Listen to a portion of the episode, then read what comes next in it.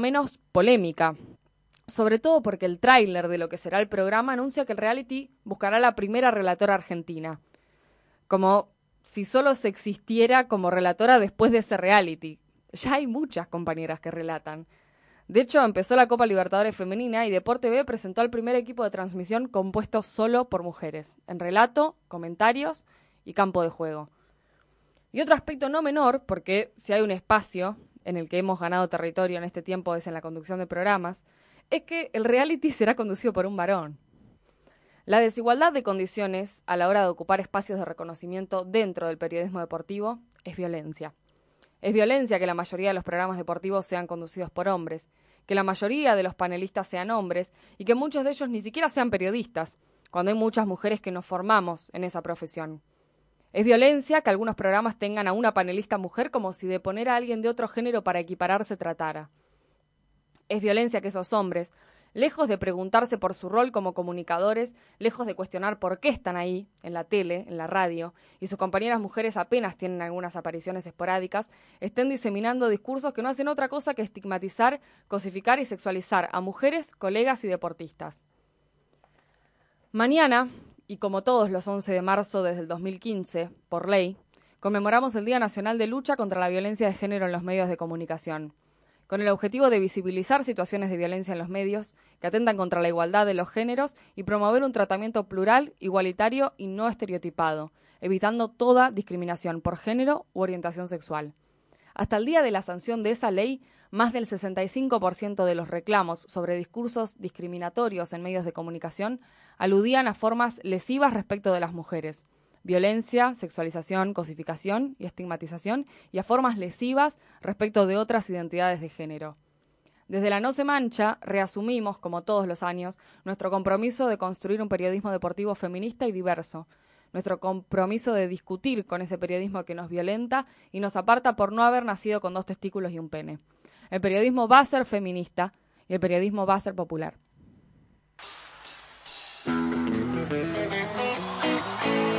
Ingresa al aire comunitario el equipo de la No Se Mancha que forma de la siguiente manera.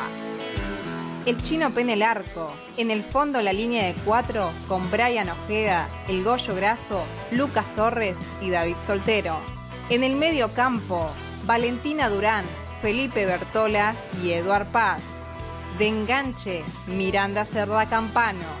Y en la delantera, Maya Kubrick y Marina Tegli. Conduce técnicamente Nazareno Santucho Re. No habrá pilchas que reemplacen camisetas cuando bajen las banderas de los clubes. Si en tu rostro se reflejan otras jetas, el cemento se hace carne en multitudes. Fue mi padre, fue un hermano, fue un amigo, o tal vez el resultado de un partido de este dulce de agridulces que se encarga del futuro de otro lunes sin destino. Pero vos que sos mi amigo de la infancia, nos criamos en potreros y baldíos, de patricios a boedo la ignorancia, puso bombas en el medio del camino. Cuántas veces he sufrido tus cargadas, cuántas veces fui verdugo a tu lamento para luego festejar a carcajadas en un abrazo de amistad que es monumento.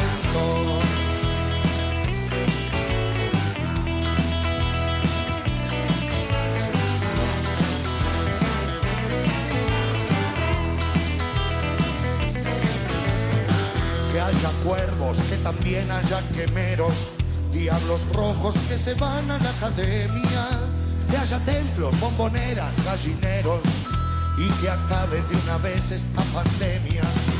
Arroyitos en el Parque Independencia, agua fresca del Tatengue al Sabanero, un refugio cuando acecha la tormenta, sea un bosque para pinchas y friteros, que haya puertos que reciban a piratas por la gloria del humano. Que el aguante ya no sea más por plata y que limpias se alcen siempre nuestras manos. Que así sea para todos los equipos, que así sea para todas las hinchadas. Rían llantos, lloren risas, peguen gritos. Bienvenidos a una nueva temporada de este programa que desde hoy vamos a estar haciendo todos los miércoles de 18 a 21 y que se llama La No Se Mancha. Mi nombre es Miranda Sardá. El placer de volver a saludarles a todos los que están del otro lado. Bueno, nada, estoy muy, muy contenta realmente de, volver al estudio Jorge Alorza, ¿no? Con obviamente todos los protocolos. Eh, en el comienzo de este año podemos tener a una persona más en el estudio, el resto sigue de manera virtual, pero bueno, tenemos, si viene un año bastante cargado de, cosas, creo que traemos propuestas nuevas y además la sorpresa es que vamos a estar tres horas al aire de Radio Estación Sur, algo que no había sucedido hasta el momento, o sea, si no nos aguantaban las dos horas que estábamos antes, prepárense porque encima ahora estamos de tarde, es decir que a todos les que en la vuelta a casa estén escuchando este programa, bueno, van a tener para entretenerse un buen rato. Yo espero que no se quieran bajar del auto y que quieran seguir escuchando la radio. Obvio, aquí enfrente mío y como suele suceder desde hace un tiempo, lo tengo a mi querido compañero en la conducción de este programa, el señor Luquitas Torres. ¿Cómo dice usted que le va? Bien, bien, bien, contento, contento de estar otra vez acá en el estudio. Nuevo día, nuevo horario, nuevo formato, nuevas columnas, que todavía entiendo que mucha gente no, no sabe cuáles van a ser o cuál va a ser, pero, pero el, compromiso, como siempre digo, es el de siempre, eh, pensando esta, esta comunicación que siempre venimos preguntando y que ya es la tercera temporada. Parece medio irrisorio pensar que es la tercera temporada, pero, pero bueno, se pasó volando y eso significa que lo estamos, lo estamos pasando bien acá adentro. Tercer temporada, es cierto. Para mí, no sé, siento que arrancamos ayer. Pasaron, pasó mucho agua abajo del puente, diría alguien que, conozco. Pero acá estamos, firmes, firmes como, como siempre. Porque hay algo importante, o sea, los nervios son los del primer día. O sea, entramos al estudio y son los mismos nervios que el primer día. Siempre. Eh, se te va pasando, creo que con el correr de los programas, pero siempre la primera vez después del parate suele encontrarnos un poco oxidades podríamos decir. Y también tengo el gusto de saludar aquí en el estudio.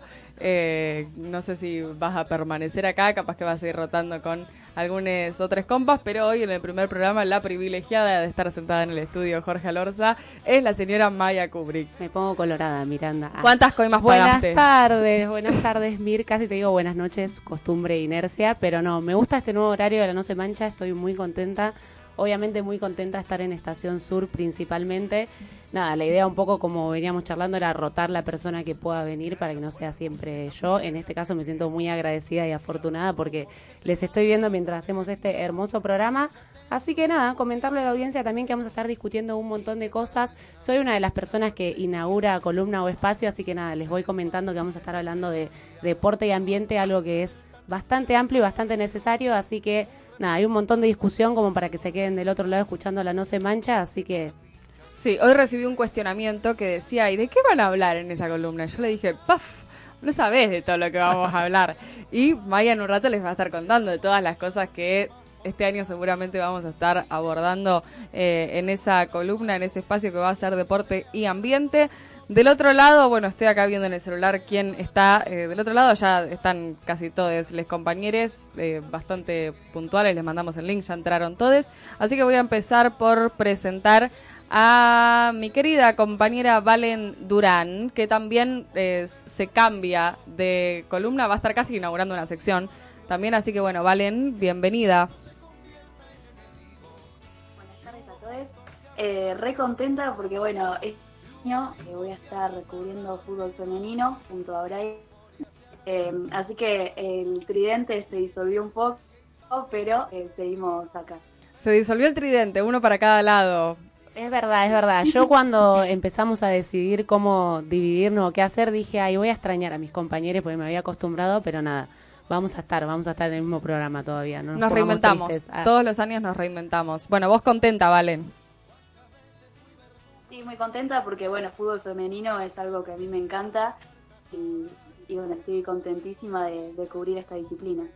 Bueno, la verdad es que sentíamos que ese era un poco un, debe que tenía este programa, sobre todo porque nos consideramos un, programa de periodismo deportivo feminista y la realidad es que si bien dimos muchas de las discusiones que venía dando el fútbol femenino en relación a las problemáticas que, que atraviesa, quizás nos olvidamos un poco de algo que habíamos comenzado a hacer al principio, en la primera temporada de este, de este programa, que era la actualidad del fútbol femenino, contar un poco cuál es la, realidad de los clubes de, aquí de la región, principalmente de estudiantes, gimnasia y, Villa San Carlos en Berizo. Así que, bueno, vamos a, tener una sección para estar abordando un poco la, la actualidad de, de, esos clubes y del fútbol femenino en general.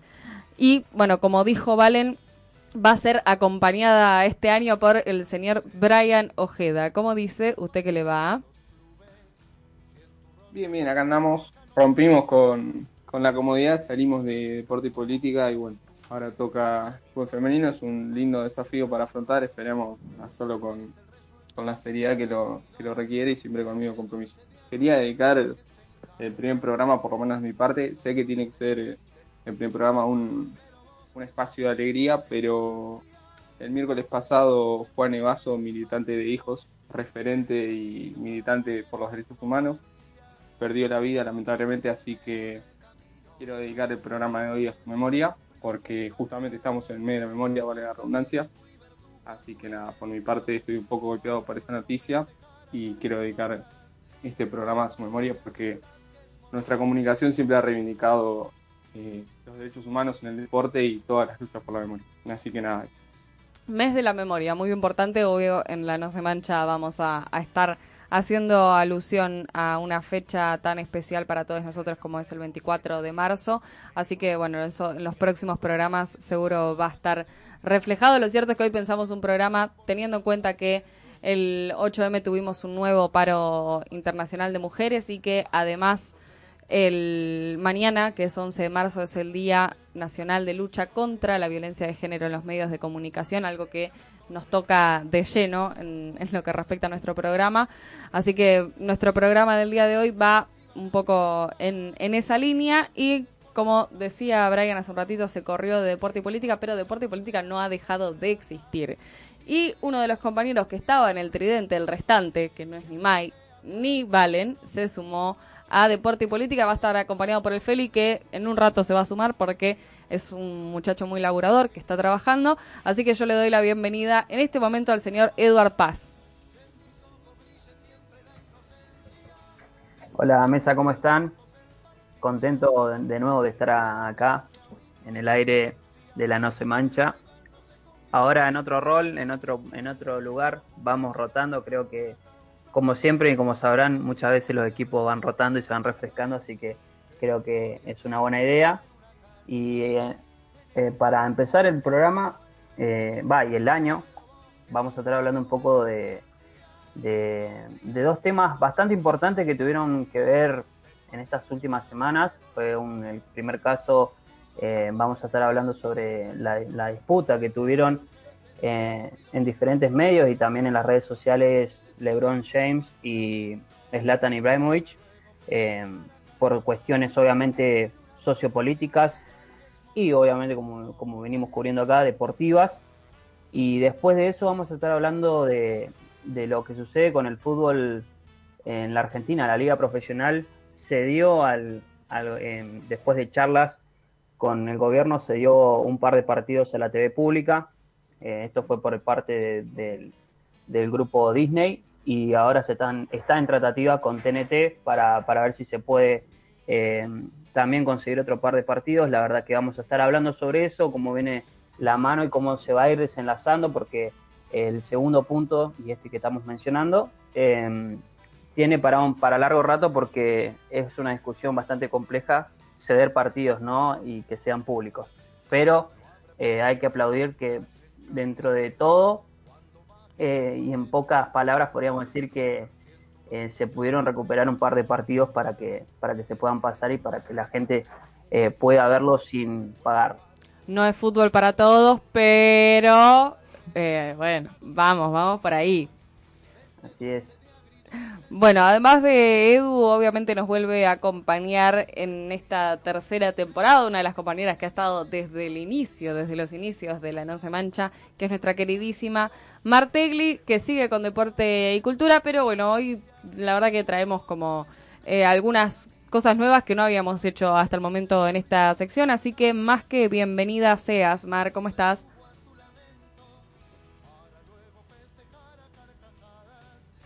Mm, Bueno, Mar capaz que tiene problemas de conexión, lo advirtió igual antes de que arranque el programa, así que... Ah, dice el Racha que estás muteada, Mar. Modernos. No sé, capaz que solo te tenés que desmutear y funciona. Pero yo no sé siquiera si me está escuchando. Bueno, no importa, la dejamos ahí a Mar. Si en un si en breve conté, ustedes la están viendo aparte, yo no la estoy viendo. Se, ríen acá en producción porque la están pudiendo ver. Yo solamente sé que está conectada. Ahí abandonó la reunión. Bueno, voy a pasar a presentar a los compañeros del profesorado de educación física, los compañeros de Uturuncos de la Facultad de Humanidades y Ciencias de la Educación, que este año también nos van a volver a acompañar. Capaz que alguien más se va a estar sumando en el transcurso de los programas, pero hoy firmes como siempre están Charo Gómez y Juan Pujol, así que no sé quién se quiera desmutear primero y abrir su micrófono. Bienvenides. Buenas, Mir. ¿Cómo están todos por ahí? La verdad que por acá muy contenta. Eh, y un placer seguir compartiendo este espacio con ustedes. Y nada, siempre re agradecida de que nos sigan abriendo las puertas para seguir profundizando y seguir trayendo roscas. Eh, y nada, siempre acompañada ahí con Juansi, ahí de todo. Sí, buenas, ¿cómo va? Ahí me puedes mutear, se me había trabado un poco.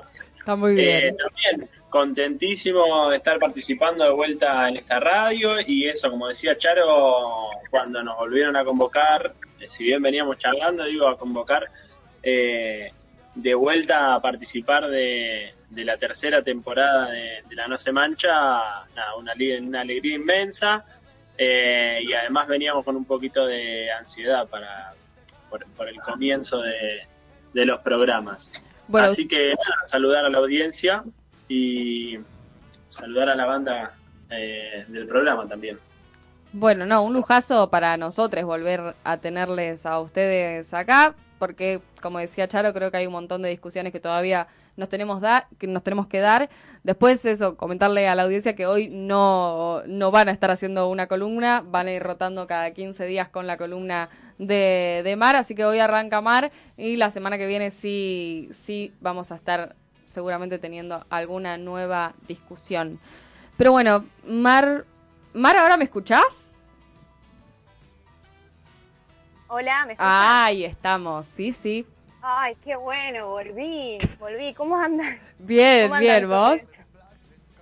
Bien, bien, estoy en una situación muy graciosa porque estoy en el vestidor de mis papás. Así que para que para tener eh, mejor internet. Se escucha perfecto. acá en la casa. Se escucha perfecto. Ahí se escucha perfecto. Bueno, genial. Bueno, Mir, estoy la verdad que muy contenta como todos los años con este espacio, desde el inicio siempre bancando a la No Se Mancha. Y me parece que vos ya habías mencionado que hoy iba a salir con la columna de deporte y cultura. Sí, sí, lo, lo dije, dije que igual nos habíamos renovado, no mencioné de qué ibas a estar hablando. Bueno, en realidad voy a hablar de una película que se llama Un equipo muy especial del 92, pero en realidad lo voy a usar como un disparador para poder contar un poco cómo se, cómo se formó la primer liga femenina de béisbol en Estados Unidos en 1943. Está muy bien, vamos a en pleno estar, contexto de Segunda Guerra Mundial. vamos a estar mezclando un poco cine con historia. eh, creo que es algo muy interesante, también bastante innovador eh, para nosotros y eso va a ser entonces de la mano de nuestra querida compañera Mar. Bueno, vamos a... mm, ¿Me, me escuchás, Mar, o, se te, o te fuiste de vuelta? No, no, sí, te escucho, Ah. te escucho. Perfecto.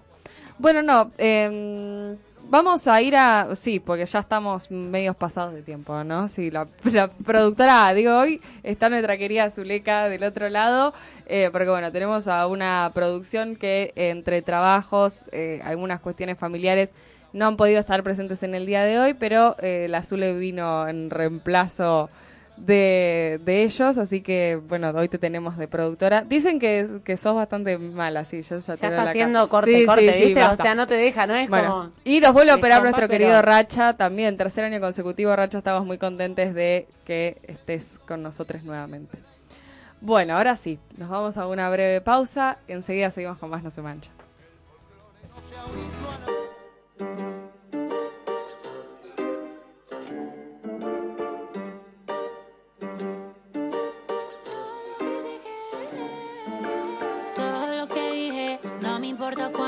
me mira con esa maldad. No ves que a mí no me asusta, puedo ser injusta si vos me venís a buscar. Sabes que no, me somete a la tentación. Nadie me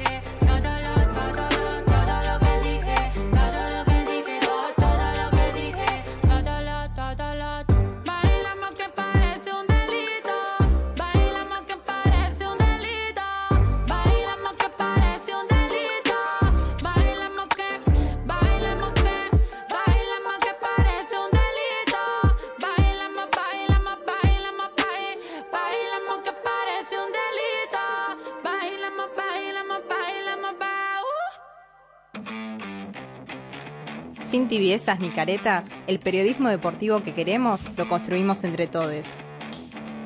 No se mancha, una mirada popular, feminista y revolucionaria del deporte.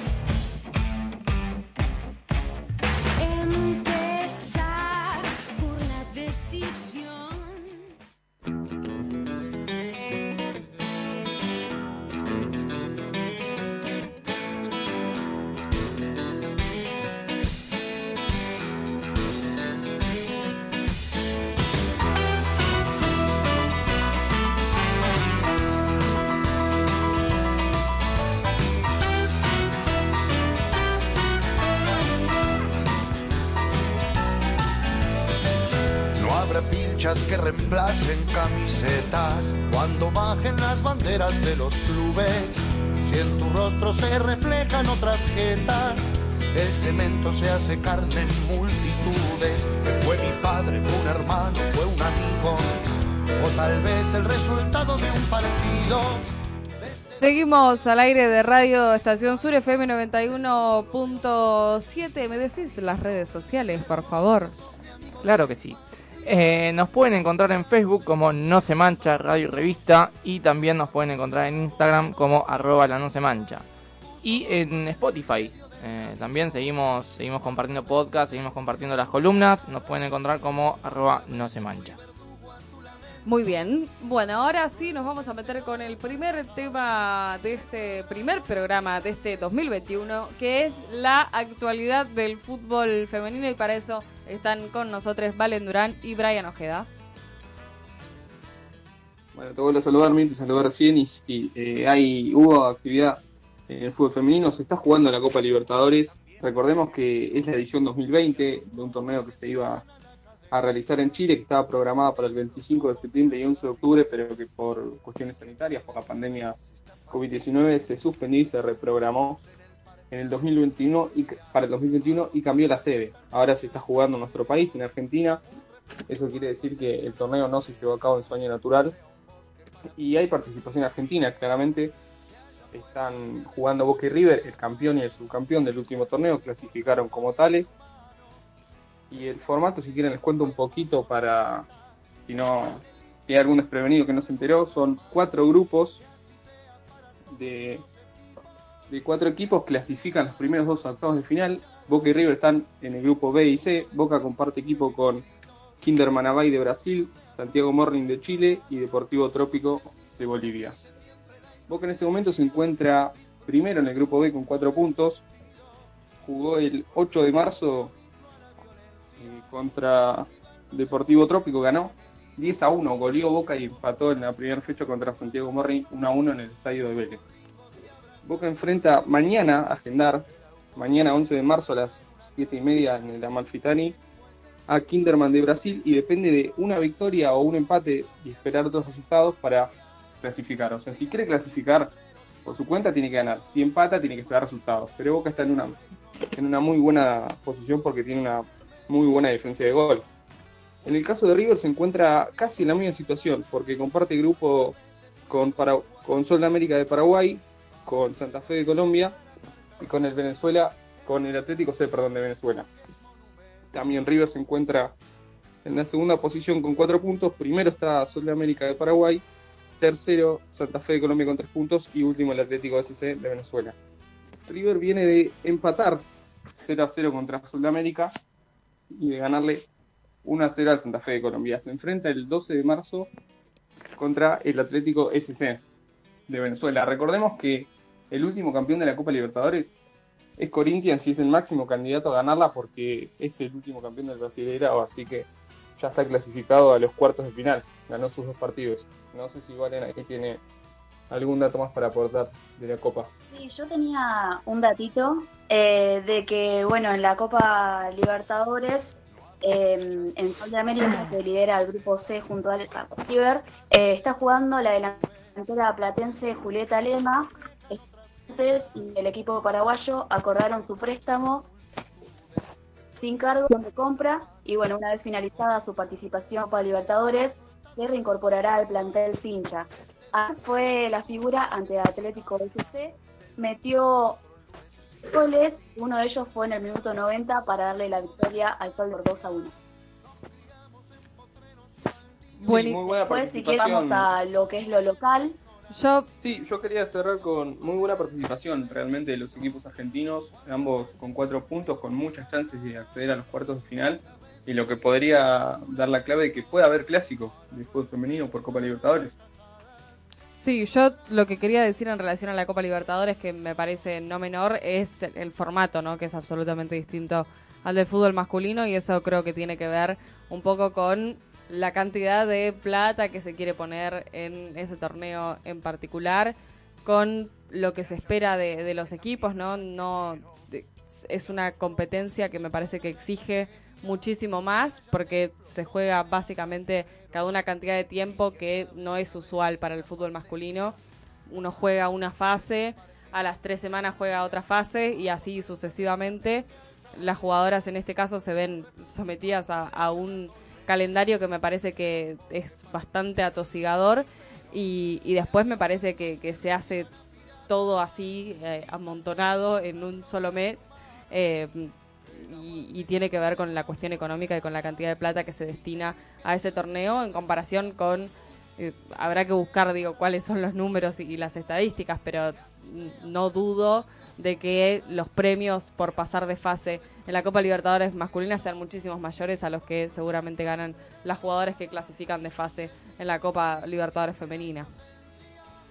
Sí, también hay que recordar que la fase final es una partido único, es decir, no hay partido de vuelta y solo se disputa en dos canchas, es decir, hay nada más que dos sedes, algo que en la Copa Libertadores de fútbol masculino es impensado, que solo se juegue en la cancha de Vélez y en la cancha de Morón. Habiendo tantos estadios para usar en Argentina me parece una verdadera locura, sinceramente. No, hay un detalle a tener en cuenta también es el tema de las fechas. Eh, si bien la, la Copa Libertadores eh, está, por arrancar la, fase, las fases preliminares, digamos, para entrar al- a los grupos, eh, hablando siempre del, del fútbol masculino, acá enlatan toda una Copa Libertadores entera antes de que arranque antes de que arranque el fútbol masculino, como diciendo, bueno, dale, les damos este espacio, ustedes compitan, que después viene lo importante. Me parece que tampoco tampoco está, está bien lo que se plantea por parte de Comebol. Sí, sí, tal. Eh, y bueno, ahora vamos más eh, para lo local. Eh, se jugó el domingo a la tarde en la cancha de Curuzú, Cuaitá, el clásico entre Villa San Carlos y Cambaceres, que fue la primera vez que se enfrentaron de manera oficial y encima en una final, en esto por la Copa Las Bonitas, organizada por la Liga Amateur Platense. El equipo de Berizo se impuso ante el de Ensenada por 1-0 y terminó llevándose el trofeo después de un partido y ajustado. Eh, el único gol del encuentro fue en el primer tiempo y lo hizo Leonela Miranda. Y bueno, hay que destacar también que Ambaceres llegó a la instancia final gracias al triunfo eh, 1-0 ante Deportivo Curtidores. Y en esta copa demostraron ser un equipo bastante sólido defensivamente. Y recordar también un equipo nuevo de información porque recién el año pasado volvió el femenino de rojo y comenzaron a participar de la primera de AFA y bueno, y también por el lado de Villa San Carlos, desde un año malo en el torneo de primera división, donde se encontraban eh, a lo bajo de la tabla de posición, se puede notar que hay hasta un cambio de imagen, por así decirlo, eh, vienen muy encaminadas y una semana antes de conseguir este título levantaron la copa en Gualeguaychú en el trofeo en el torneo Juguemos por la Equidad de Géneros donde participaron cuatro equipos y entre ellos también estaba gimnasia. Sí, yo, yo iba a decir eso de, Cambaceres, me parecía importante, ¿no? Que es un, un club que ha formado un equipo de fútbol femenino hace no mucho tiempo, eh, incluso fue apenas un poquito antes de que arranque la pandemia, es decir, que eh, los tiempos de entrenamiento fueron casi nulos y, y me parece que es, digo, perder solo por un gol ante un equipo de primera división demuestra que, bueno, hay al menos una intención de disputar cosas grandes eh, y, y ojalá, digamos, podamos tener a otro de los equipos de la región próximamente, en no mucho tiempo, jugando en, en la primera división del fútbol femenino. Sí, y si hablamos de equipos de la región, tenemos que hablar del Lobo, que estrena nuevo técnico, Mariano Maida, ex técnico del futsal masculino de gimnasia, ahora se hace cargo del fútbol femenino, reemplaza a Mauro Córdoba y jugó el, el sábado su primer amistoso contra San Lorenzo y, Gimnasia le ganó 4 a 3. Se fue al primer tiempo perdiendo 3 a 1, dio vuelta al partido 4 a 3 con goles de Milagros Díaz, Esquivel en dos oportunidades e Ilarregui. Recordemos que San Lorenzo es un rival de jerarquía que el año pasado, eh, bueno, perdón, este año por, por el torneo que correspondía al año pasado, terminó jugando semifinales, cayendo ante Boca, que fue el campeón. Es un gran paso hacia adelante en gimnasia que se están haciendo las cosas realmente muy bien. El Lobo también cuenta ya con sub-16, se llevaron a cabo pruebas que empezaron en principios de febrero de este año en el Bosquecito y se seleccionaron jugadoras para las categorías en los años 2005, 2006 y 2007. Me parece que Gimnasia está en pleno crecimiento, que ha conquistado un montón de logros que, que van a seguir y que van a prosperar. Y también quiero recordar que las pruebas siguen vigentes. Si hay alguna jugadora que quiere probarse para jugar en el Lobo, tiene que comunicarse con las redes sociales del fútbol femenino de gimnasia, ya sea por Twitter o por Instagram. Muy bien. Eso a... Y del lado de, Ah. de estudiantes, No, vale, ya te estaba cortando, perdón, Sí, ahí perdón.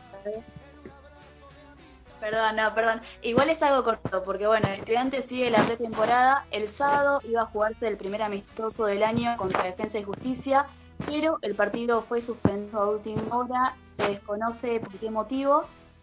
Eh, así que bueno, esto serían las, las noticias del, del gol femenino local. Bien, bueno, un fútbol femenino que no se sabe cuándo va a empezar, ¿no? El torneo local, de eso igual vamos a estar hablando en un ratito nada más, porque otra de las, bueno, de las cosas que vamos a estar haciendo en este programa es que esta columna va a estar separada en dos partes, así que Bray y Valen nos encontramos en un ratito nada más. Un abrazo, nos vemos más tarde. Nos vemos. Nos vemos más tarde. Bueno, nosotros nos vamos a una breve, bueno, vamos a escuchar algo de música y enseguida seguimos con más No se mancha.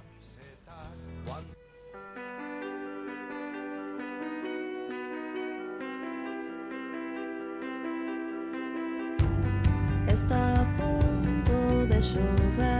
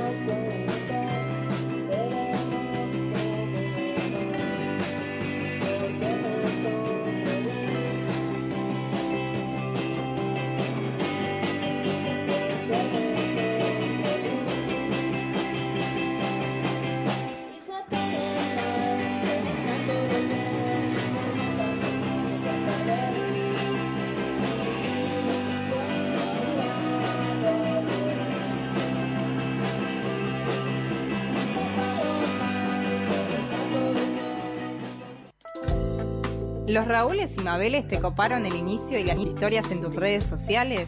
No te preocupes. Seguinos en Instagram, arroba la no se mancha o encontrarnos en Facebook como no se mancha.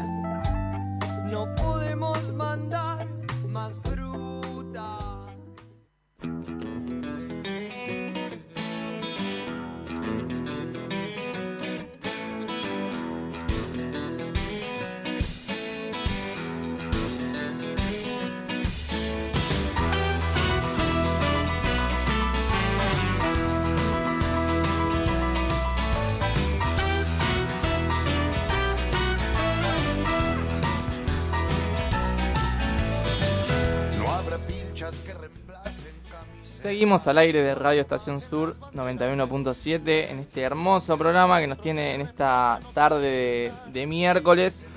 Y ahora vamos a hablar un poquito de, de lo que... Tarde de miércoles, perdón, me dio muy gracioso porque tarde de Digamos la miércoles. verdad, ah. Sí, tarde de miércoles, como una tarde de, de merda. Es cierto, es cierto, pero en este caso es positivo. Y vamos a hablar de un poco de los acontecimientos que nos trae esta semana. Eh, y yo no, bueno, la gente más o menos sabe de, qué club soy hincha. Yo quiero empezar hablando de lo que es el, el 7 de marzo, eh, el día del hincha de Racing. El día del hincha de Racing, que, eh, bueno, hay una muy conocida canción que, que en, en una parte dice: No me olvido ese día que una vieja chiflada decía que, Racing no existía, que, tenía, que ser liquidado, que muchas veces se utiliza en un tono burlesco por parte de ciertas personas, que no voy a decir quiénes son, pero que las tengo enfrente. No, Pero un temazo. Para mí es el mejor tema que tiene Racing. Te agradezco mucho. Eh, pero bueno, en este caso hace mención al, a aquel 7 de marzo que, que la hinchada de Racing copó el cilindro y, y bueno, liberó al, club. Liberó en- entre comillas, pero, pero fue una manifestación sumamente loable por parte de la, de la gente de Racing que em, después de tres días que la, la Fisco Ripoll había dictaminado que Racing Club dejaba de existir, bueno, la, la hinchada se hizo parte y, y, y tomó partido en el asunto. 8 de marzo, el día que sigue. Pero pará, pará, pará. Sí. Yo quería hacer un Ah, aporte. vos querías- pero me da miedo tus aportes, No, por no eso voy, que- a, no voy a decir nada malo. Iba a decir Bueno. que me parece muy valorable los eh, los equipos que, o sea, que el día del hincha de sea en relación a la hazaña de las de los hinchas, precisamente. Hay, no sé, por ejemplo, River. Eh, no sé si no tiene el, el día del hincha de River es o el nacimiento o el fallecimiento de la Bruna Sí. o algo así. No estoy de acuerdo con que el día del hincha de River se celebre en honor a jugadores o hazañas de los equipos de primera división. Me parece muy bien que Racing tenga un día en- relacionado a una hazaña de la hinchada. Bien. En este caso. Ese es todo el aporte que iba a hacer. Te agradezco. Y la El- canción me parece fantástica. Lo es. ¿El 12 de diciembre es polémico o no es polémico? El 12 de diciembre. No sé ni por qué, por qué Racha, a ver, decinos por qué el jugador 12, número 12 creo el que es. 12 de diciembre es porque el 12 del 12 y por eso es malísimo.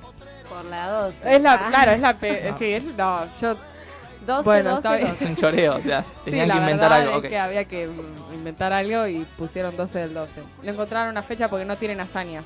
Lo único que hacen es irse de las plateas antes que termine el partido y abandonar antes de tiempo. Bueno, después de esta. Después de esta parte un poquito termo del programa, pasamos a- al 8 de marzo, que, bueno, en este caso tiene como protagonista a San Lorenzo y al pedido de resonificación eh, que. Eh, corrección.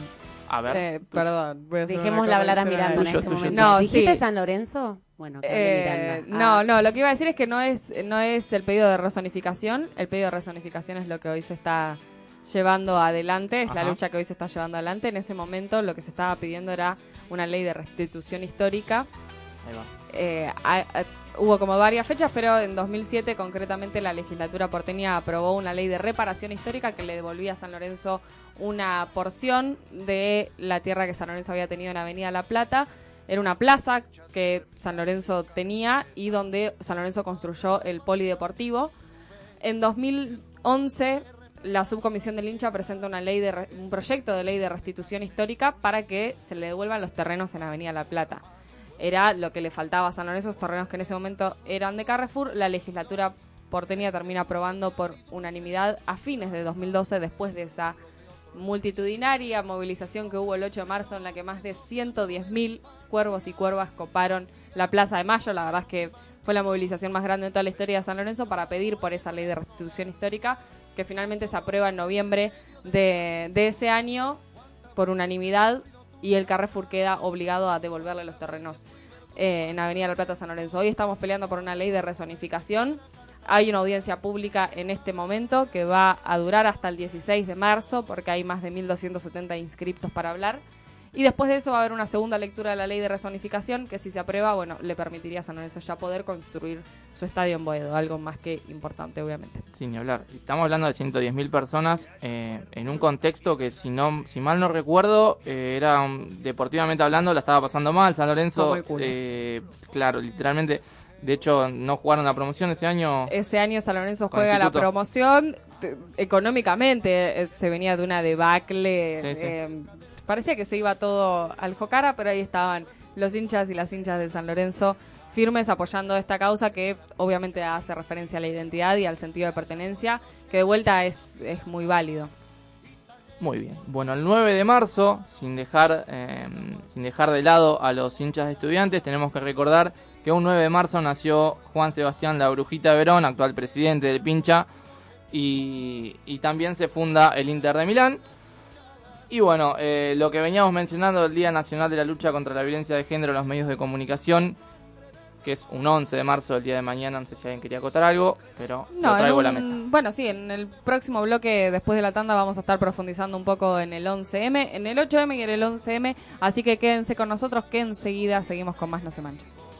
Desde La Plata, La Plata, Buenos Aires, Argentina, escuchás Estación Sur 917 FM 917.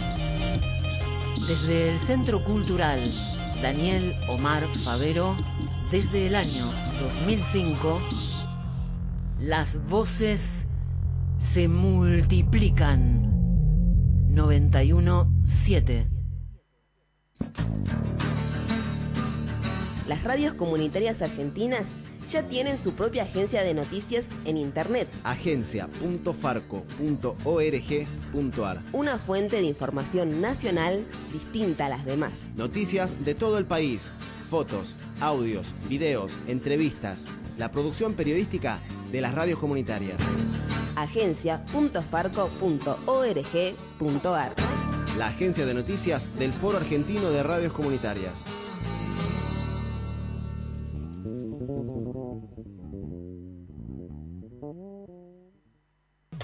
Bueno, cuando conocí a la Biblia eh, fue increíble porque hubo muchos libros y como a mí me encantaba leer. Biblioteca Ateneo Popular. ¿Se puede ir a buscar libros o no? Sí, ya se pueden retirar libros. Biblioteca Ateneo Popular, en calle 39, entre 115 y 116, Barrio Hipódromo. Abierta de lunes a viernes, de 14 a 20. Seguinos en Instagram, arroba biblioateneo. columnas, entrevistas, notas y mucho más. Revivilo en radioestacionsur.org.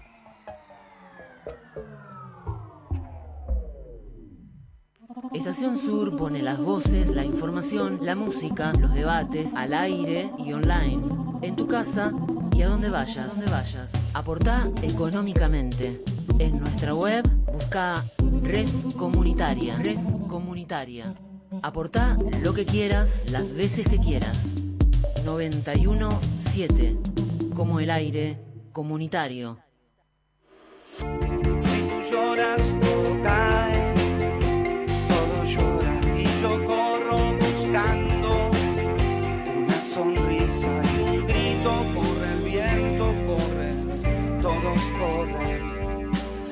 Quizás porque tu risa es el alma del mundo. Desde el año 2005, Estación Sur se escucha distinta.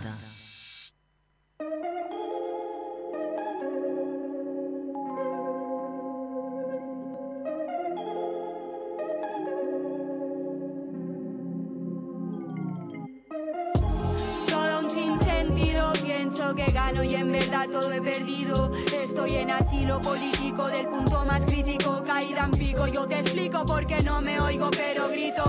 Hablan por mí los nervios, temblor infinito. Más ese es mi hito, pa' poner primera y seguir mi rito. Otro fascículo que quito. Yo soy nómada porque no tengo sitio fijo.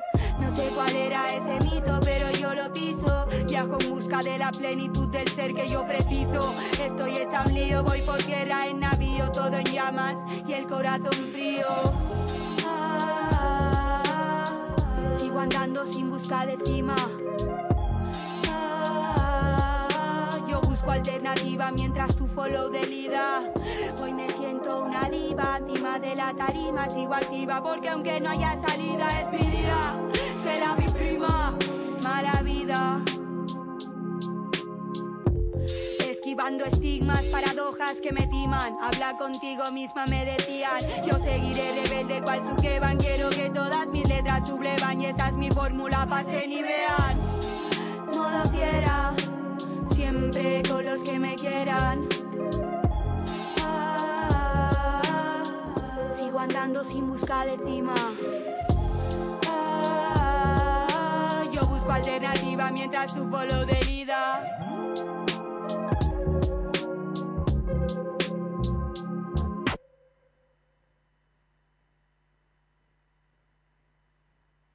No habrá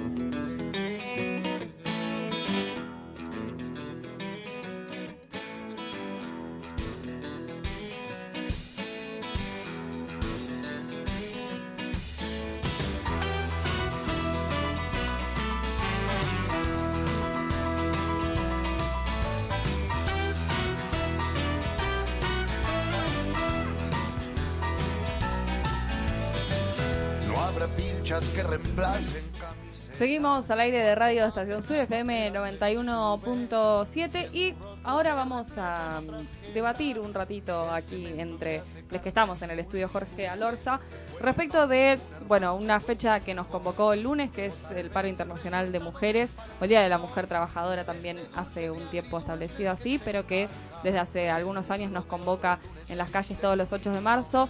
Pese a la pandemia y obviamente teniendo todos los recaudos necesarios, pudimos encontrarnos con cientos de, compañeras y de compañeros en, las calles para visibilizar algunos reclamos que me parece que, que tuvieron que ver también con, cómo se dio el año pandémico. Eh, creo que no fueron los mismos reclamos, o sea, sí, obviamente se suman a los reclamos que por ahí ya teníamos en años anteriores, algunos otros que fueron apareciendo con el transcurso de estos meses. Pero bueno, fue una fecha realmente bastante movilizante y, que nos encontró eh, pudiendo dar cuenta de, de esos reclamos que, que venimos levantando hace ya bastante tiempo. Sí, la verdad fue una jornada histórica, como siempre realmente el feminismo, los feminismos están haciendo historia, o es algo que siempre charlamos en esta mesa. En particular, señalar algunas cosas que me parecieron muy piolas que se dieron. Bueno, en breve vamos a escuchar a algunas compañeras eh, que están dando discusiones en distintos clubes.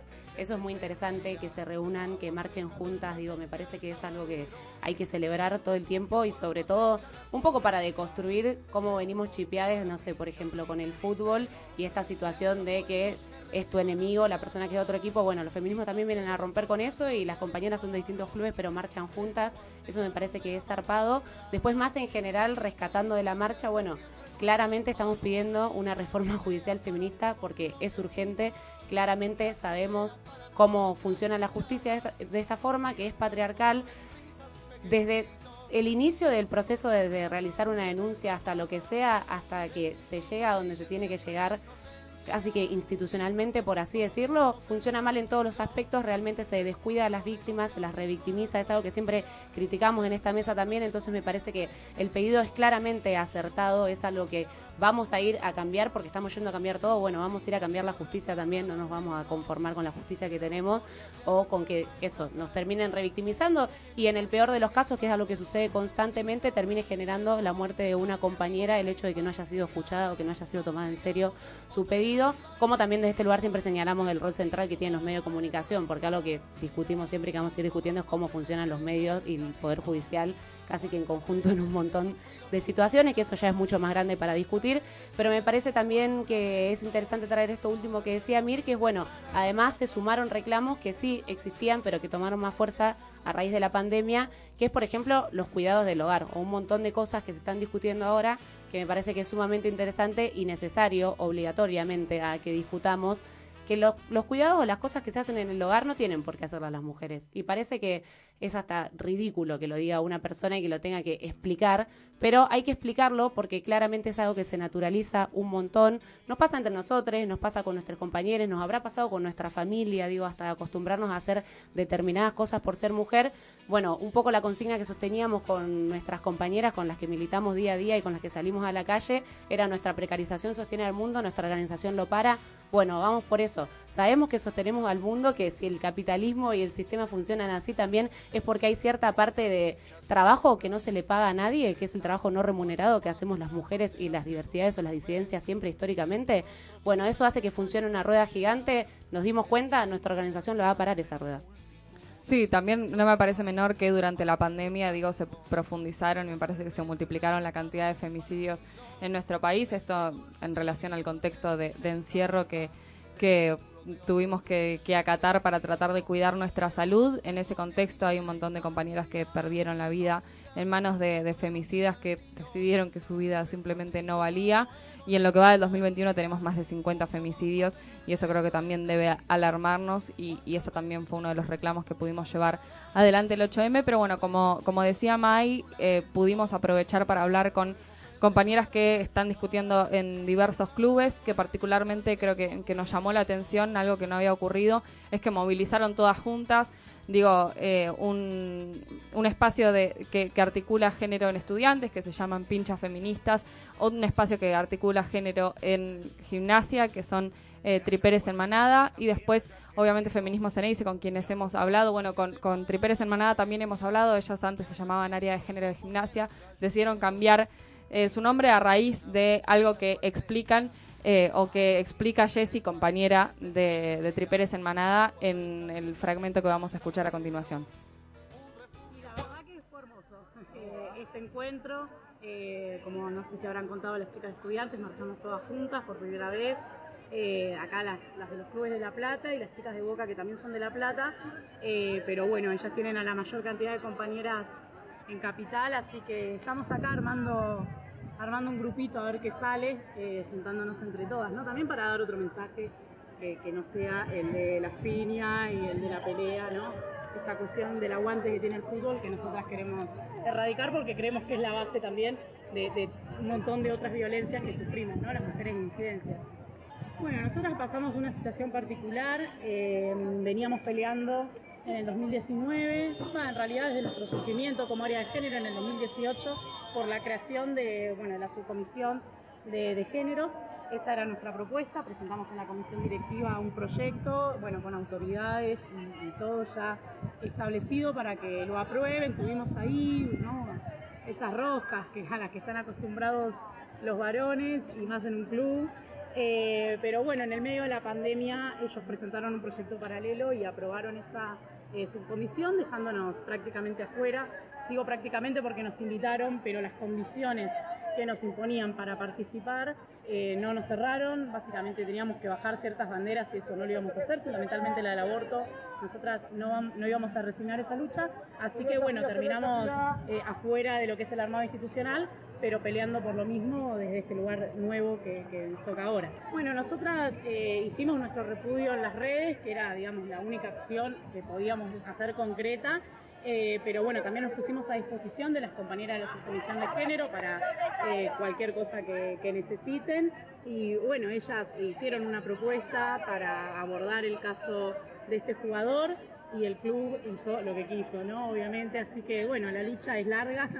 Esto va a ser también un proceso que nos va a llevar años de poder eh, poner en las cláusulas de los contratos, ¿no? Lisa y llanamente que si un jugador tiene una denuncia o, algo así, digamos, escrachado, lo que sea, no pueda eh, seguir jugando. Pero bueno, hay mucha plata en juego, hay cosas que a nosotras nos exceden y así que tenemos que esperar a poder lograr algún espacio de poder y poder tomar nosotras también esas decisiones, ¿no?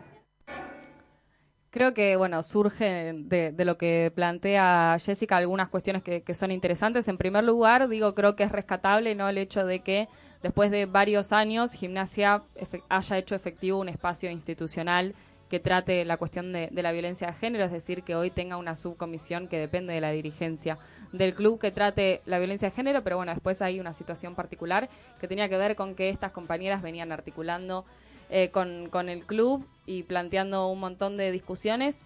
E- ese trabajo que venían haciendo las compañeras fue totalmente invisibilizado porque se las llamó para participar y sin embargo se les exigía que dejen o bajen algunas de las banderas que ellas levantaban, como era la del aborto legal.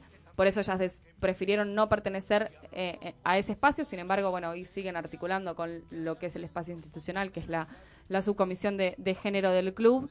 Eh, pero bueno, creo que, que ahí hay una cuestión bastante importante que es que, no sé, hablan y, se refiere al final al caso de Johan Carbonero, por ejemplo, y lo que plantea es que ellas pudieron hacer un repudio y se pudieron comunicar con la subsecretaría de género, pero que el club no hizo absolutamente nada y el jugador siguió jugando, de hecho todos lo vimos jugar a la semana de que había sido denunciado por violencia.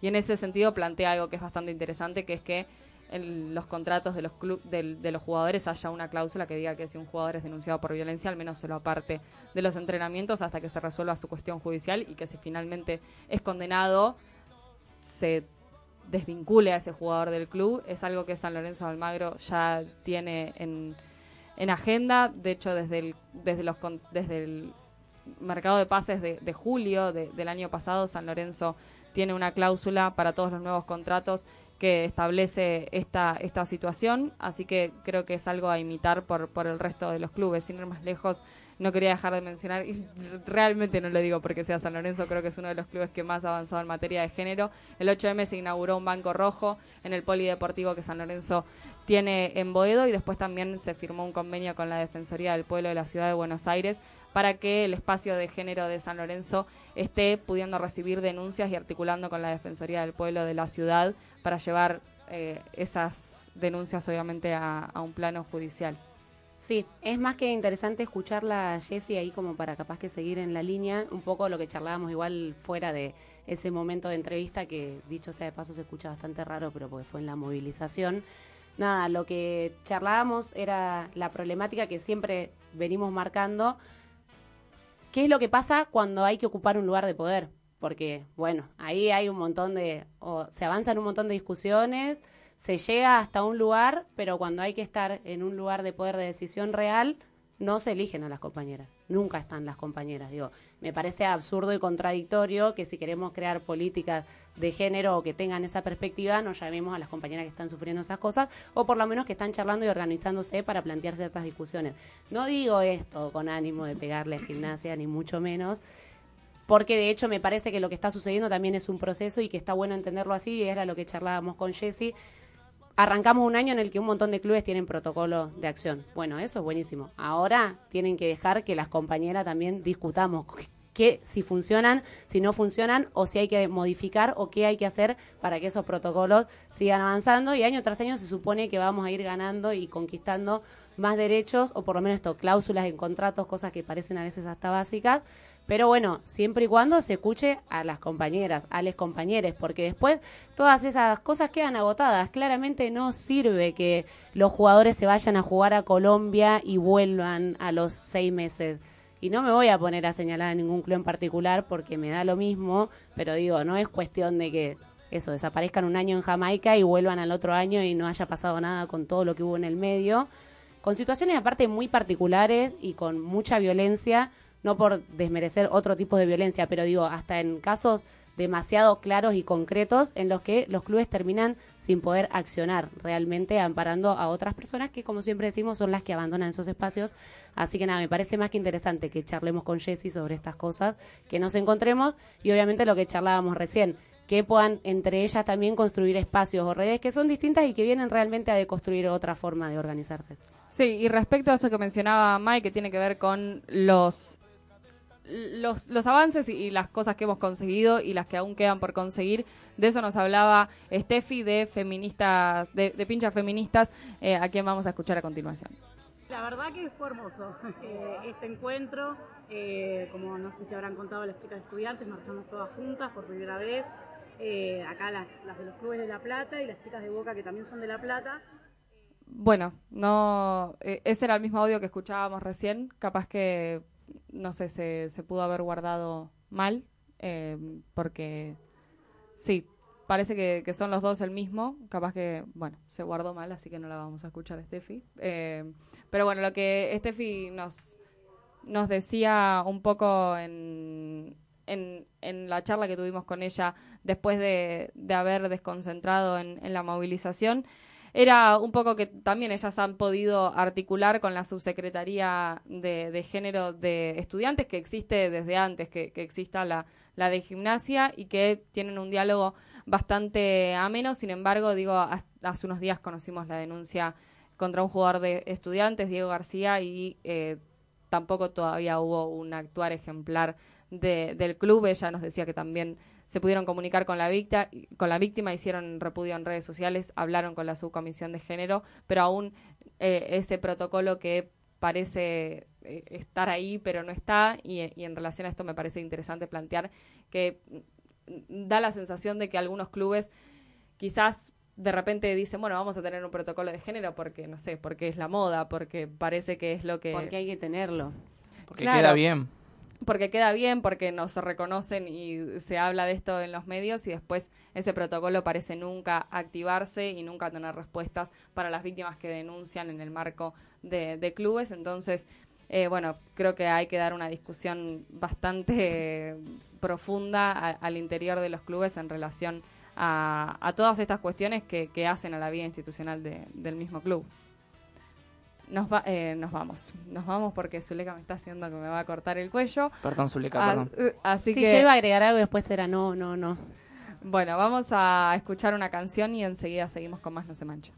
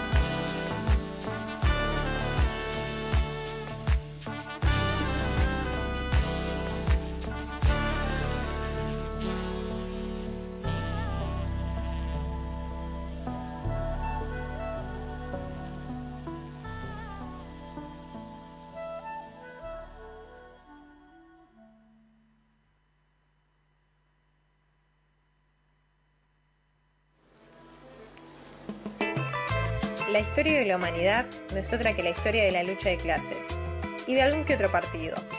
Rompamos las cadenas y los alambrados.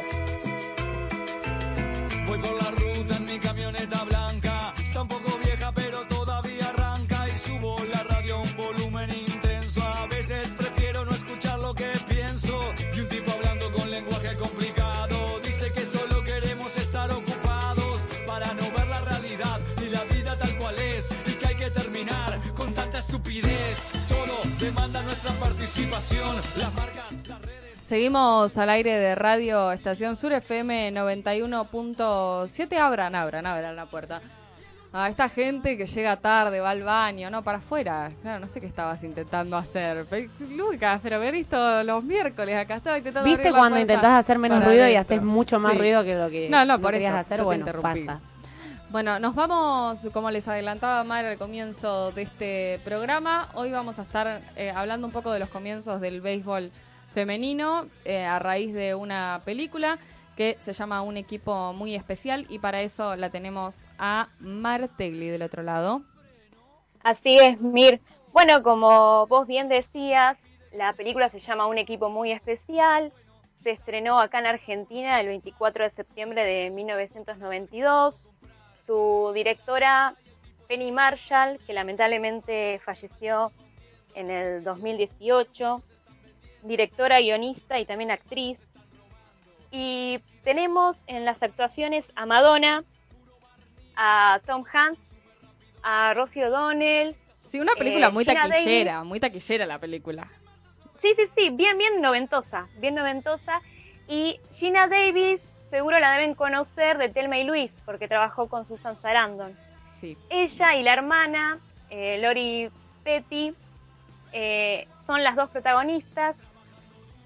En- y ellas, en un inicio de la película, son invitadas a formar parte de la primer liga profesional de mujeres, algo totalmente inimaginable, nuevo, porque me parece importante resaltar, que ya lo había dicho en un inicio, que fue en el contexto de la Segunda Guerra Mundial, en 1943, donde muchos hombres fueron a la guerra y las mujeres tuvieron que ocupar esos lugares, así que fue bastante trascendental este paso, ¿no? Para la conquista de muchos terrenos, de muchos espacios que se nos habían impedido.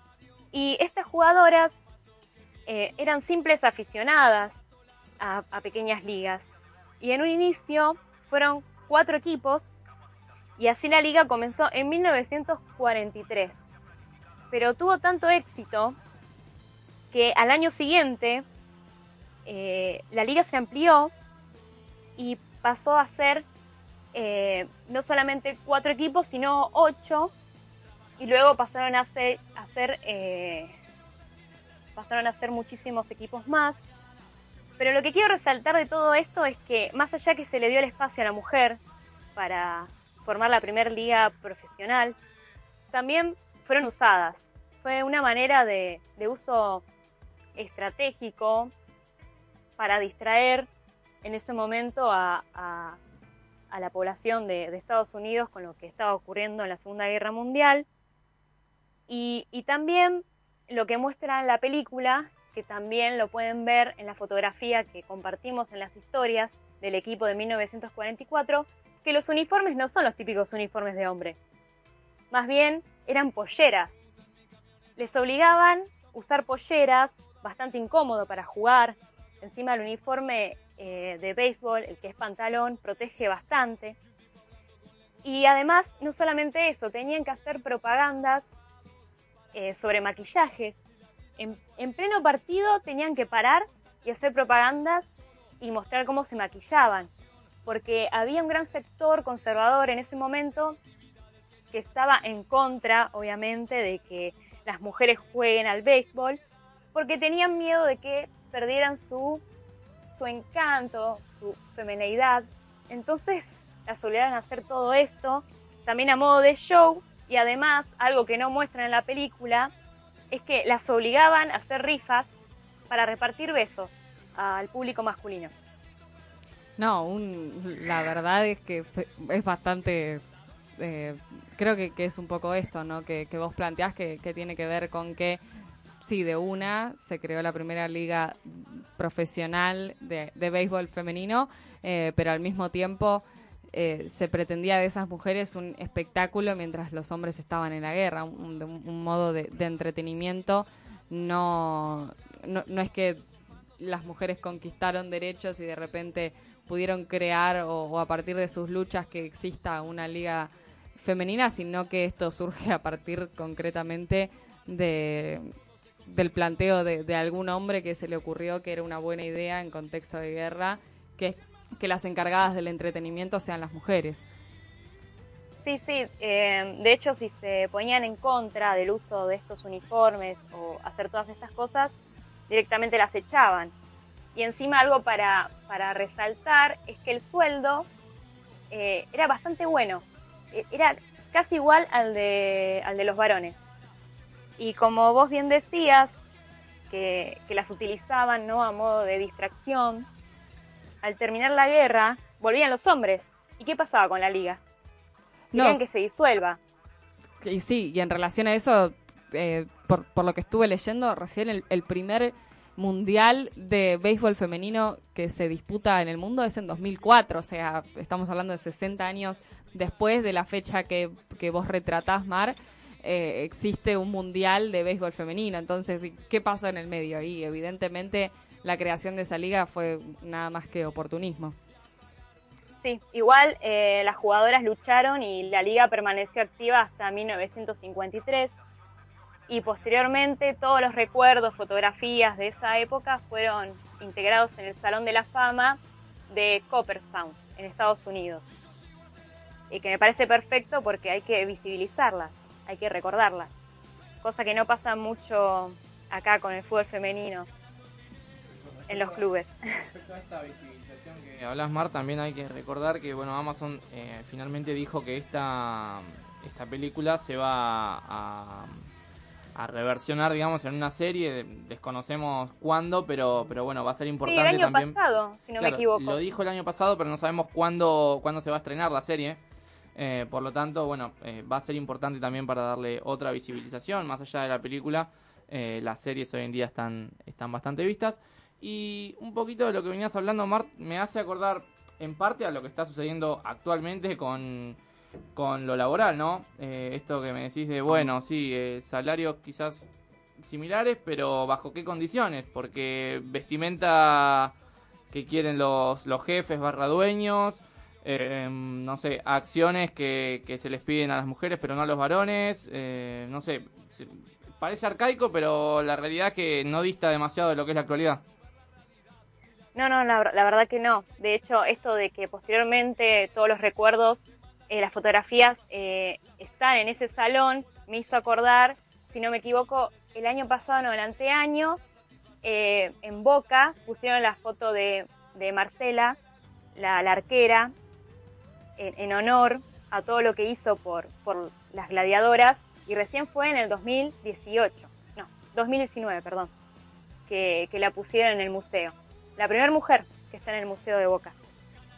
Tenemos además béisbol femenino aquí en Argentina, eh, muy poco visibilizado. eh, digo, algunos de los clubes reconocidos eh, a nivel nacional que tienen béisbol femenino son Lanús. Eh, Lanús tiene béisbol femenino. Eh, acá tenemos una hincha de Lanús, por eso lo, lo digo. Vélez también tiene béisbol femenino. Ferro tiene béisbol femenino. Hoy hay seis equipos y, y lo que falta también son, creo que, definiciones y decisiones políticas y políticas de Estado para que para que el deporte femenino crezca. Eh, creo que obviamente estamos avanzando un montón con la visibilización del fútbol y lo que ha crecido el fútbol femenino en el último tiempo, pero bueno, hay un montón de otros deportes que buscan ser reconocidos y también creo que es importante ahondar en esas discusiones. Sí, porque aparte siempre partimos de la misma base que es, bueno, puedes recopilar un montón de archivos distintos de distintos compañeros que hablan de distintos deportes en distintos lugares del mundo, perdón que me ponga repetitiva, pero todos coinciden en lo mismo, la imposibilidad de hacer algo por ser mujer, eso es algo muy concreto. Hay deportes que no podés jugar desde que nacés, hay cosas que vos no podés hacer. De hecho, digo que mm, sea una directora, eh, Penny justamente, Penny Marshall, que sea directora de la película, también fue algo revolucionario para los 90 en ese entonces.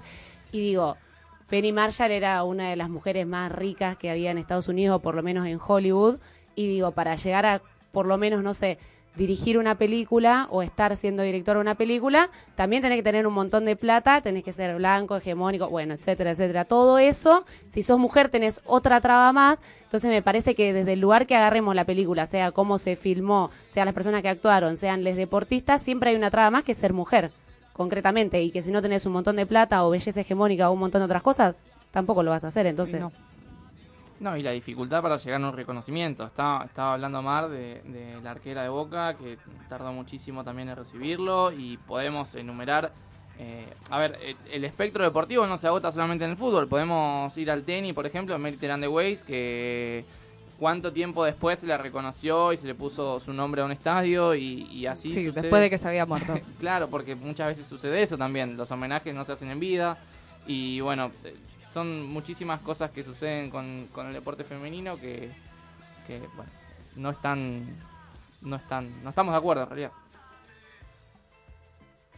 Bueno, Mar, ¿algo más que, que te haya quedado ahí en el tintero? No, capaz que le di mucho hincapié a, a los años en donde, en donde ocurrió la formación esta de la Primer Liga, porque está dentro de la segunda ola feminista. Si bien su, su pico fue en los años 70, en estos años donde ocurre la película se estuvieron forjando muchas discusiones de género. Y estas mujeres siempre estuvieron presentes, pero, pero no tuvieron mucha visibilidad, así que me parecía acertado e importante traer esta historia.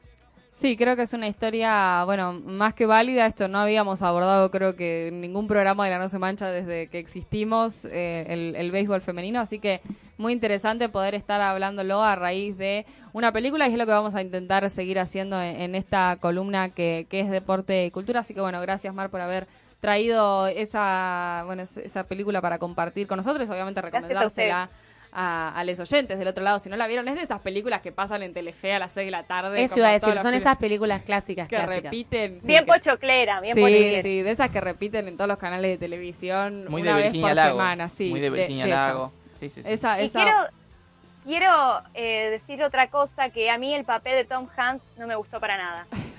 bueno, ahí Lo que pasa es que lo pusieron porque era el galán de Hollywood de ese momento. y va- ahí va la que- crítica de cine. Bueno, pero capaz que, la- que haya estado Tom Hanks hizo que la película sea más taquillera y que eh, sea vista por un montón de gente eh, que pudo conocer la historia, capaz que porque le interesó o le gustaba mucho Tom Hanks. Así que Vamos a dejarlo ahí en stand-by. Le damos un, Un cuanto punto. polémico. Un Polémico, punto. sí, polémico. Un punto a Tom Hanks, porque hay, hay gente que ve una película solo porque actúa Tom Hanks. Eso es, es una realidad que no podemos ¿Sos negar. esa gente? No, Ah, listo. no, no Mejor. particularmente. No soy, no soy, no, no soy muy admiradora de Tom Hanks, pero sí sé que hay gente que le gusta mucho Tom Hanks y que ve películas solo porque actúa Tom Hanks. ¿Cuántas después- veces dijimos ¿cuántas- Tom Hanks en este bloque? Sí, no lo sé. Si lo adivinan, ganan algo. Bueno, en fin. Una Lo- cerveza. Ah. Lo cierto es que capaz que gracias a eso mucha gente vio la película y eso obviamente es positivo porque hay Sí, gente obvio, que fue estratégico. se, enter- pero bueno. se- se enteró de, de esta historia eh, que me parece que, que merece ser conocida. Así que bueno, nos vamos a escuchar música, enseguida seguimos con más No se mancha. Yeah, yeah. Describe the performance that you put on. What I do, uh, well, most of my songs are fast. I mean, what do you put into it? Well, whatever I sing, that's what I really mean. Like I'm singing a song. I don't sing it if I don't mean it. Mean it.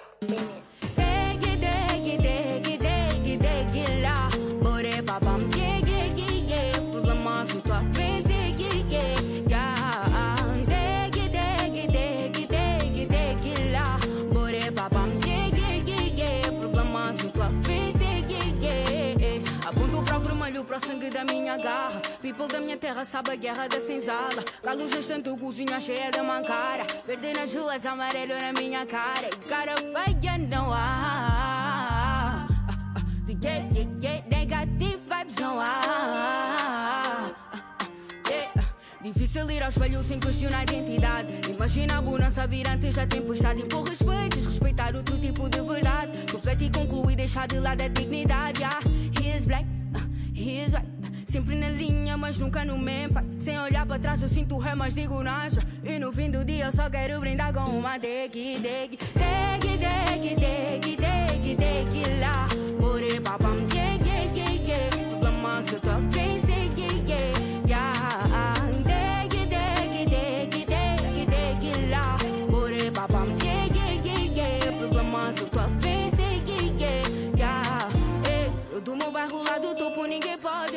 na escalada subi com o bairro nas costas. Afro-latinos nas novelas gritam mira-me Dando voltas. Uns querem agudo, uns querem atenção Uns pedem mago, outros pedem lição Uns ao pé do mar, outros ao pé do vulcão. Três na mão nas costas pra não cair no chão. Eu não procuro vidas pra mim. All you say for you got money. Eu só quero uma legacy. Sem porcentagem de jealousy. Conduziu o destino sem querer mudar.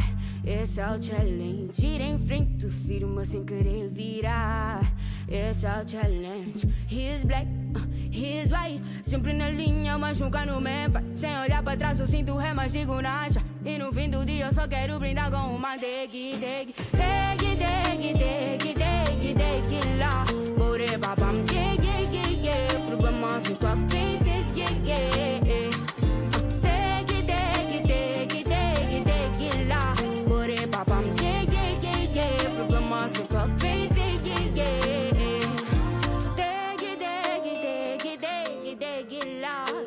Bore babam, yeah, yeah, yeah, yeah. Problema sem tua vez, yeah, yeah, yeah.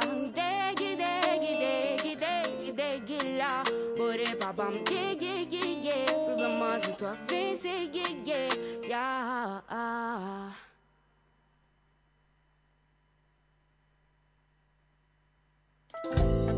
¿Los Raúles y Mabeles te coparon el inicio y las historias en tus redes sociales? No te preocupes. Seguinos en Instagram, arroba la no se mancha o encontrarnos en Facebook como no se mancha.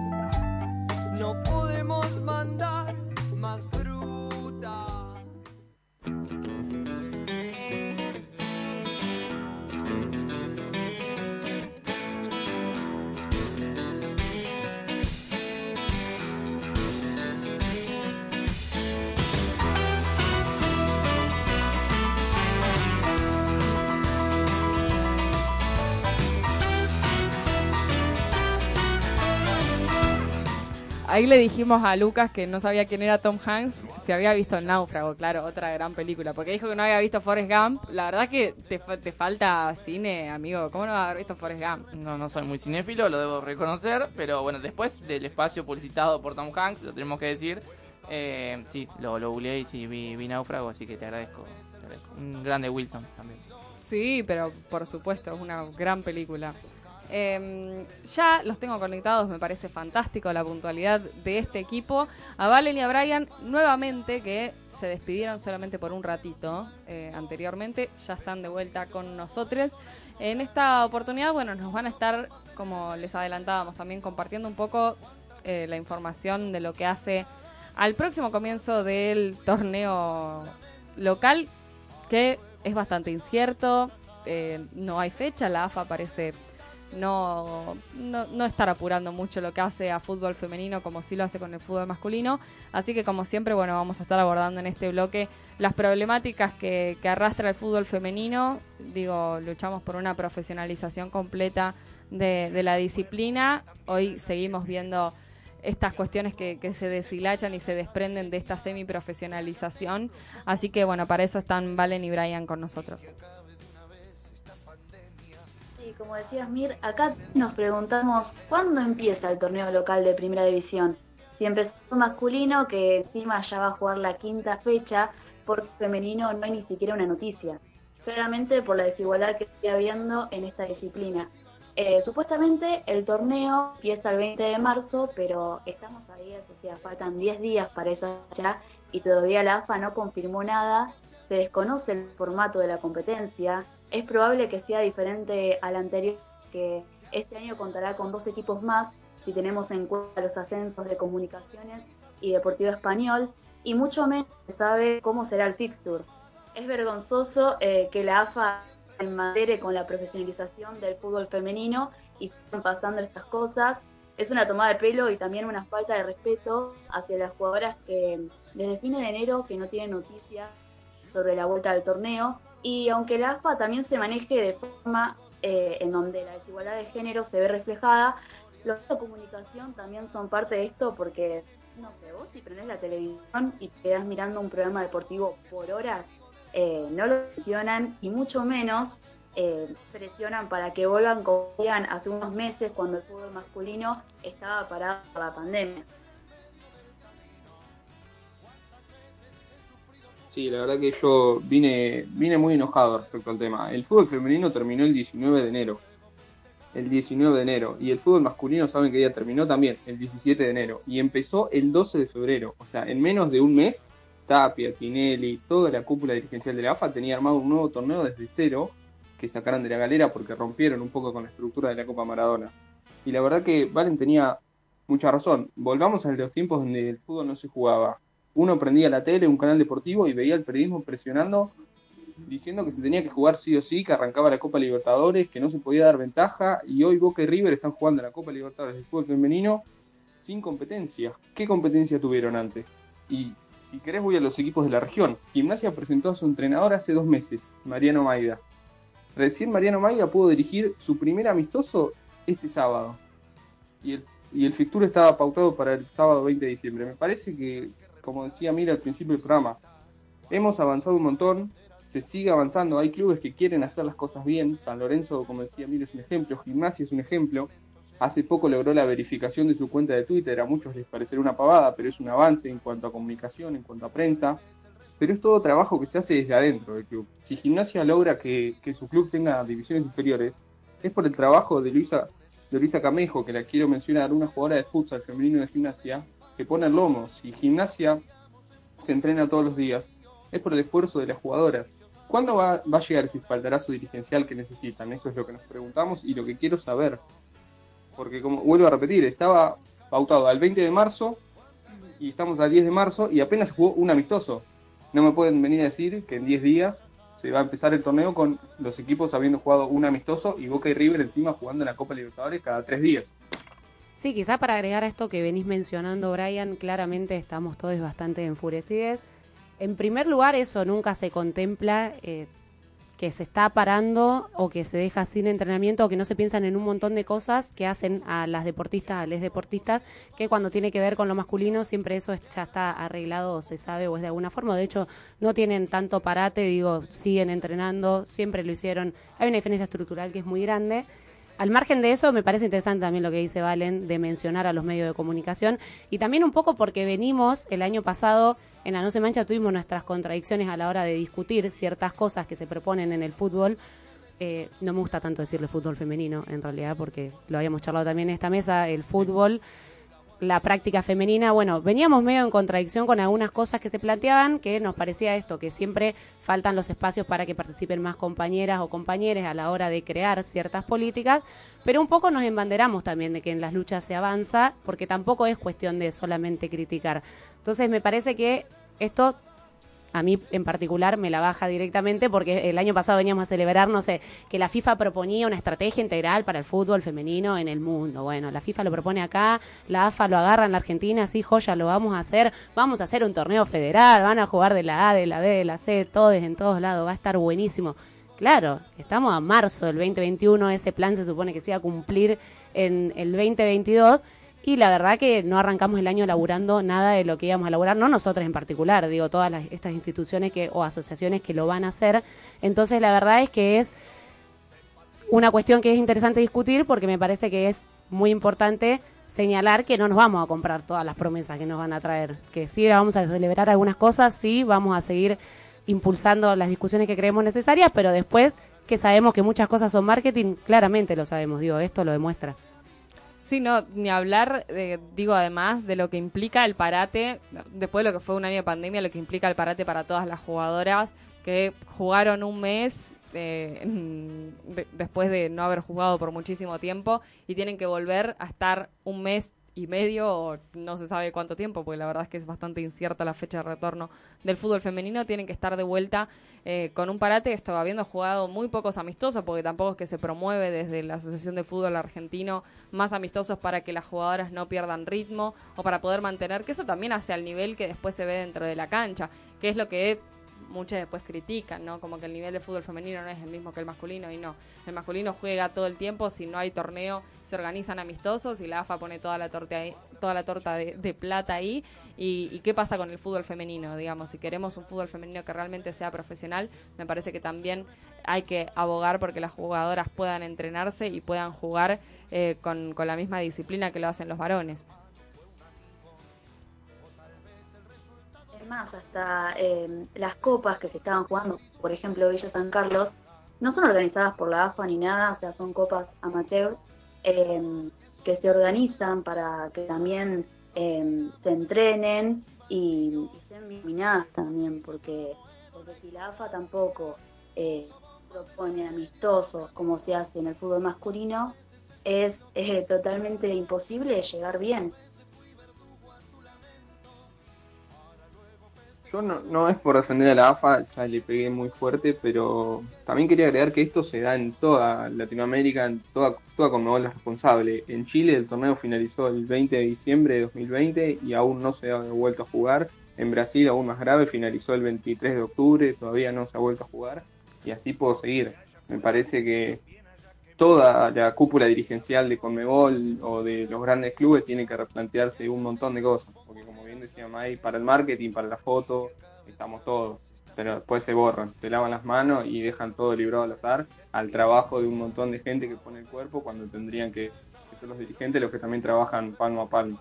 Sí, y en relación a eso también me parece que se dan los resultados que vemos en Copa Libertadores. Digo que Boca haya ganado 10 a 1, me parece que también hace referencia a, a este desnivel que hay en relación a que no hay una política concreta que apunte a profundizar la profesionalización del fútbol a nivel mundial. Digo, hay muchos equipos y, y no me quiero imaginar cómo podría llegar un cómo se podría llegar a un partido entre un equipo de Sudamérica, por ejemplo, y un equipo de Europa donde quizás eh, ya vemos eh, ligas que están más profesionalizadas.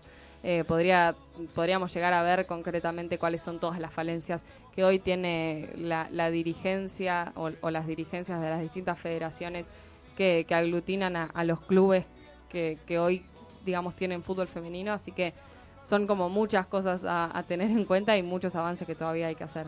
Sí, quizás vuelvo siempre a lo mismo porque parece una rueda, pero claramente todo tiene que ver con lo mismo.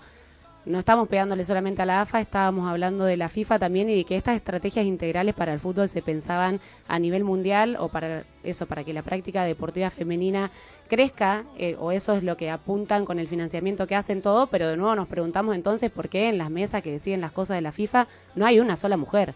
Digo, hace un montón de tiempo nunca la hubo y no sabemos cuándo la va a haber, entonces me parece que, que sigan chabones, y perdón que lo diga así, pero pensando políticas integrales para el fútbol o los deportes en las prácticas femeninas, sí joya, pero ustedes nunca sufrieron la desigualdad, me parece que va a ser muy acotado lo que puedan pensar o lo que puedan aportar. Sí, y algo de eso es lo que mencionaba y aprovecho para traerla porque no pudimos escuchar lo que decía, pero algo de eso es lo que decía Steffi de, de Pinchas Feministas, que es que, bueno, si podemos ir a la cancha, si podemos jugar al fútbol, eh, si podemos hacer un montón de cosas, ¿por qué no podemos ocupar los espacios de decisión donde se deberían estar, bueno, pensando las políticas que se despliegan para que el fútbol femenino crezca? Es absolutamente trascendental en la discusión. Sí, otra de las cuestiones a tener en cuenta eh, es que hay protocolos, no se implementan. Te, te dan un, un lugar en un grupo de poder, pero no te detentan el poder. Entonces siempre estamos en esta burbuja o en este, en este círculo de, de- de decir, bueno, está bien, eh, se terminó la competencia, vamos a tardar cinco meses en volver a competir, pero nos van a exigir que compitamos como compiten los, los hombres, que compiten cada una semana todo el tiempo y ni, ni que hablar cuando hay Copa Libertadores que compiten semana eh, miércoles, sábado, miércoles, sábado. Los resultados, es- los resultados no son los que se esperan, claramente, porque después de cinco meses nadie puede volver a jugar como estaba jugando. Y después vuelven a criticar el fútbol femenino. Entonces, hay que ver también desde qué lugar, eh, desde qué lugar compartimos nuestro, nuestros disgustos, porque también suele suceder que, que cuando las cosas salen bien, tampoco, eh, tampoco lo, lo hacemos visible. Es decir, cuando en el fútbol femenino las cosas van bien, tampoco se visibilizan. Yo no sé, pero me parece que no, no he visto, no, me parece no, no he visto en ningún programa eh, de los hegemónicos, ¿no? Estamos hablando de ESPN, estamos hablando de TC Sport o Fox Sports, un análisis táctico de un partido de fútbol femenino. No, no, no he visto yo, y la verdad que me la paso al pedo mirando televisión todo el día. No, no he visto. Y Yo pensé que laburabas. No, no, no, eso lo hago a la mañana, pero nah, nah, ahí. Laburar, le dicen. Claro. No, bueno, pero volviendo al tema, eh, valoramos obviamente lo que trajeron acá a la mesa tanto Valen como Bray porque son discusiones que tenemos que tener y que seguramente las vayamos a tener a futuro porque no vislumbramos que las asociaciones, ya sea FIFA, Comebol o AFA, eh, tengan, tengan movimientos positivos al respecto. Sí, mismo también, hay que agregar algo cortito, eh, que había equipos eh, de fútbol femenino que están jugando en primera división y hasta hace poco estaban buscando sponsors. O sea, eso no se ve en, en otro lado. Eh, es una vergüenza porque no tienen un sustento económico tampoco desde arriba. Bueno, la verdad es que tenemos mucho para seguir analizando con, con el transcurso de, los programas, porque esta es una discusión de nunca acabar, de hecho es algo que venimos discutiendo desde el comienzo de, de la No se mancha y todavía no nos quedamos sin cosas para discutir, eh, porque bueno, se van renovando eh, todos estos pedidos para que, para que el fútbol femenino crezca, cosas que, que no se han solucionado, pese a que escuchamos discursos que parecen eh, hacernos creer que esto en algún momento va a cambiar. Así que bueno, desde este lugar obviamente vamos a seguir pujando para que esos cambios realmente sucedan y sobre todo, como decía Mai, para que las mujeres podamos ocupar lugares de, de decisión en, en los clubes de fútbol, en las federaciones y asociaciones deportivas, sobre todo porque es más difícil que, que las cosas ocurran si, si las mujeres no estamos ocupando esos espacios. Así que eso por, por el día de hoy, pero bueno, como les decía, vamos a seguir profundizando a lo largo de los programas. Vamos a tanda y enseguida seguimos con más No se manche. FM 917. Desde el año 2005, las voces se multiplican. Torre de juegos. Salí de la pantalla. La cuarentena se pasa mejor jugando. Torre de Juegos es la primera tienda física especializada en juegos de mesa de La Plata.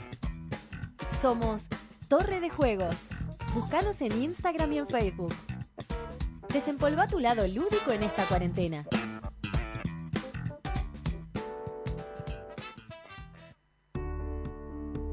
Contra el coronavirus, cuidarnos es la única manera de combatirlo. Si sos una persona con discapacidad visual y vas a viajar en el transporte público, deberías utilizar guantes descartables para evitar el contacto con barandillas o pasamanos. Cuando llegues a tu destino, desechalos. Una sociedad más inclusiva y justa es aquella que reconoce y cuida la diversidad. Red de Comunicadores con Discapacidad Visual de Iberoamérica. El coronavirus produce una enfermedad respiratoria leve, que solo en algunos casos puede complicarse. Se transmite por vía respiratoria cuando el contacto es cercano. Para evitar el contagio hay que cubrirse la boca con el pliegue del codo al toser o estornudar, lavarse las manos, usar alcohol en gel y mantener ventilados todos los ambientes. Ante cualquier duda, es importante no automedicarse y consultar al centro de salud. Para más información, entra en www.argentina.gov.ar o llama al 0800-222-1002. Ministerio de Salud, Argentina Presidencia.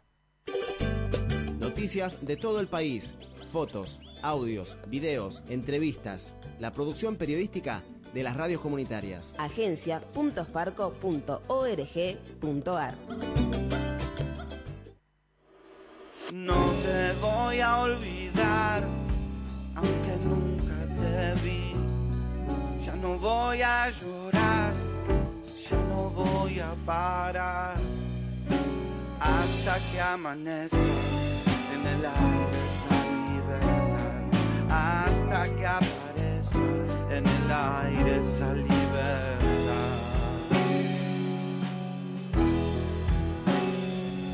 Estación Sur. Decís lo que sentís. Decís 91 7 7.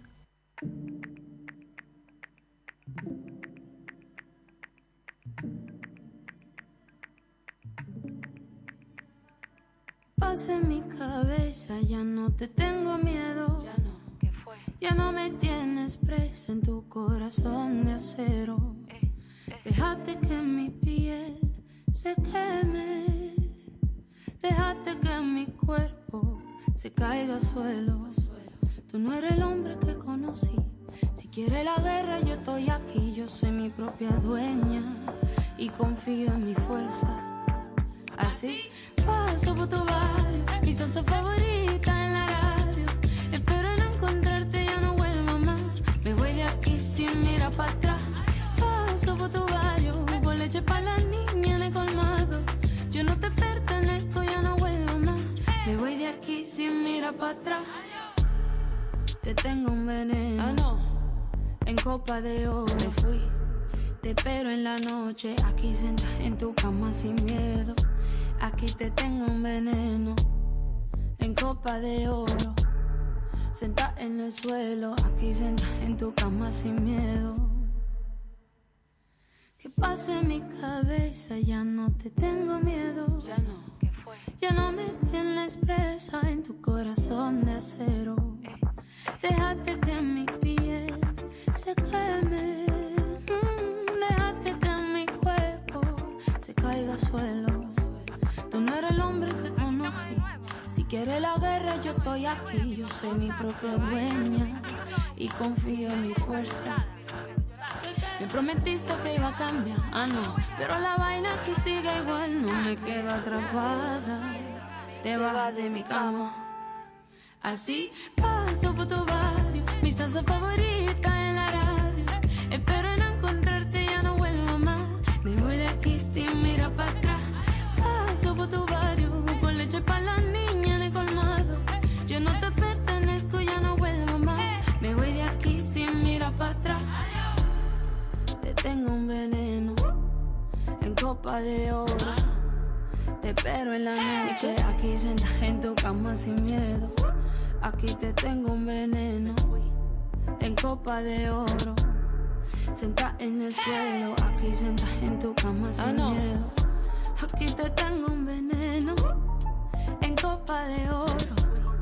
Te espero en la noche, aquí sentada en tu cama sin miedo.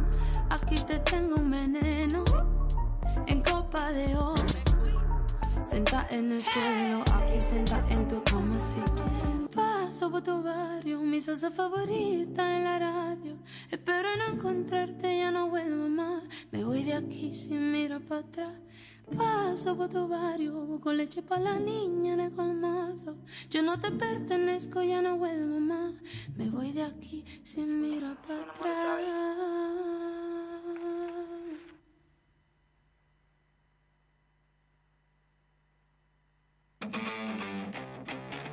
Sin tibiezas ni caretas, el periodismo deportivo que queremos lo construimos entre todos.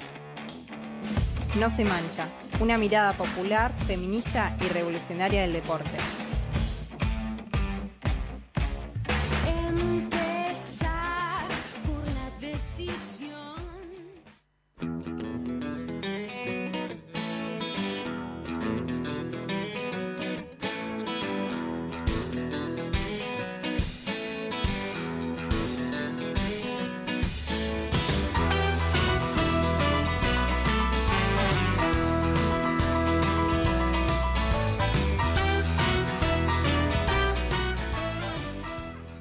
Las 20.06 de la noche, ya a esta altura, le damos la bienvenida a esta nueva columna de deporte y ambiente. Eh, señorita Maya Kubrick, nos vas a contar de qué se trata, nos vas a contar de qué nos vas a hablar durante todo el año. Voy a contar muchas cosas. A ver. Me cuesta hablar mucho, no, en realidad siempre me paso de tiempo, claramente, entonces no sé cómo voy a hacer para ordenar todo lo que quiero decir en este momento. Tenés Ah, 20 minutos. No, 20 Vale. minutos es un montón, va a sobrar, va a sobrar. Eh, básicamente me parecía interesante para el primer programa de La No Se Mancha explicar o traer alguna, alguna discusión por la que nosotros queremos conformar este espacio de deporte y ambiente. Bueno, como habrán notado a lo largo del programa, la dinámica del programa es justamente que haya algún eje para discutir y dos compañeros. Por ahora estoy sole, así que abro la convocatoria si alguien quiere sumarse a este hermoso grupo. Va a estar Mar también tirando algunas, algunas datas, pero lo tiro más a proyección del año. La, la idea de abordar deporte y ambiente nos surge principalmente por varias discusiones que ya vimos en esta mesa. Hemos hablado en su momento de instituciones deportivas y privatización de tierras, por ejemplo. Digo, hay muchos, muchos casos. Hemos hablado de Ginóbili. No me voy a poner en modo Maya furiosa a criticar personalmente al Manu, que no es alguien que me cae muy bien, de hecho, así que no me cuesta mucho criticarlo, pero no me voy a meter en esa.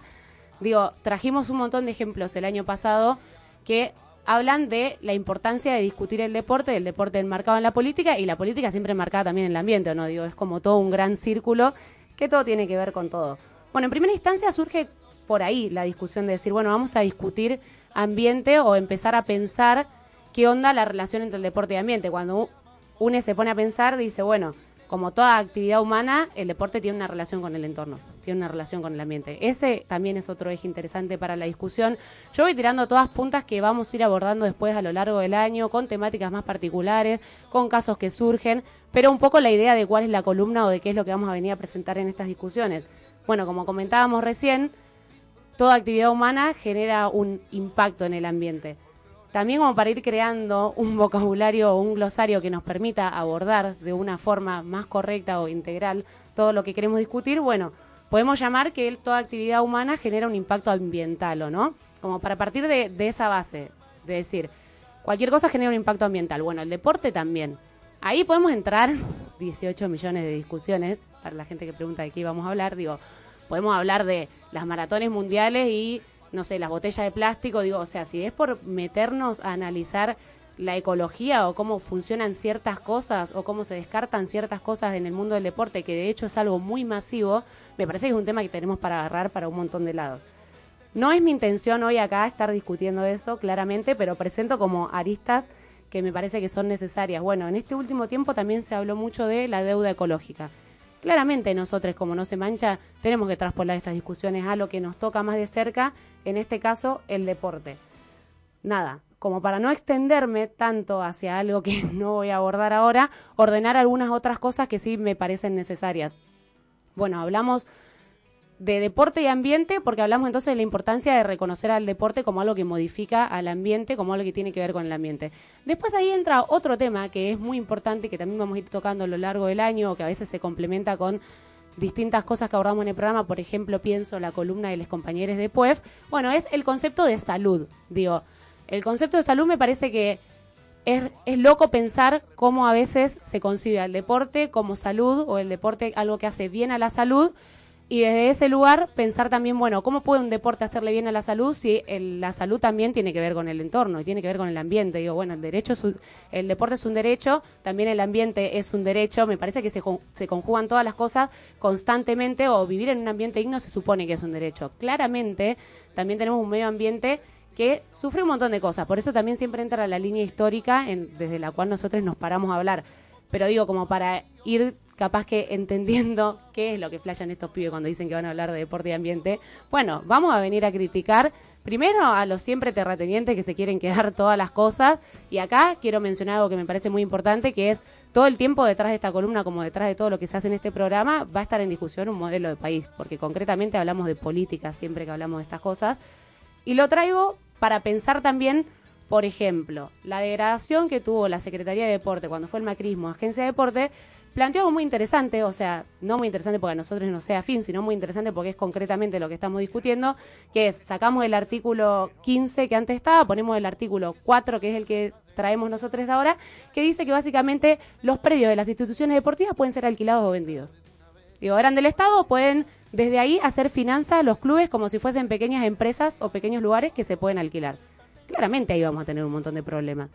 Entonces me parece que por eso digo que la política nunca queda de lado cuando se tratan estas cosas, porque por ejemplo ese es justamente, valga la redundancia, un ejemplo del 2019, que nos da cuerda para ponernos a hablar de la importancia de estar en la política y de estar discutiendo también el ambiente, el acceso a la tierra, un montón de cosas que siempre mencionamos en la mesa de la No se mancha. Sí, eh, no, iba a decir, ni hablar, digo, la cantidad de gente que tiene mucha tierra, estos terratenientes que tienen un montón de tierra y que la usan para lucrar con el deporte. Digo, en, la Patagonia Argentina hay un montón de estas personas que tienen, por ejemplo, campos de golf.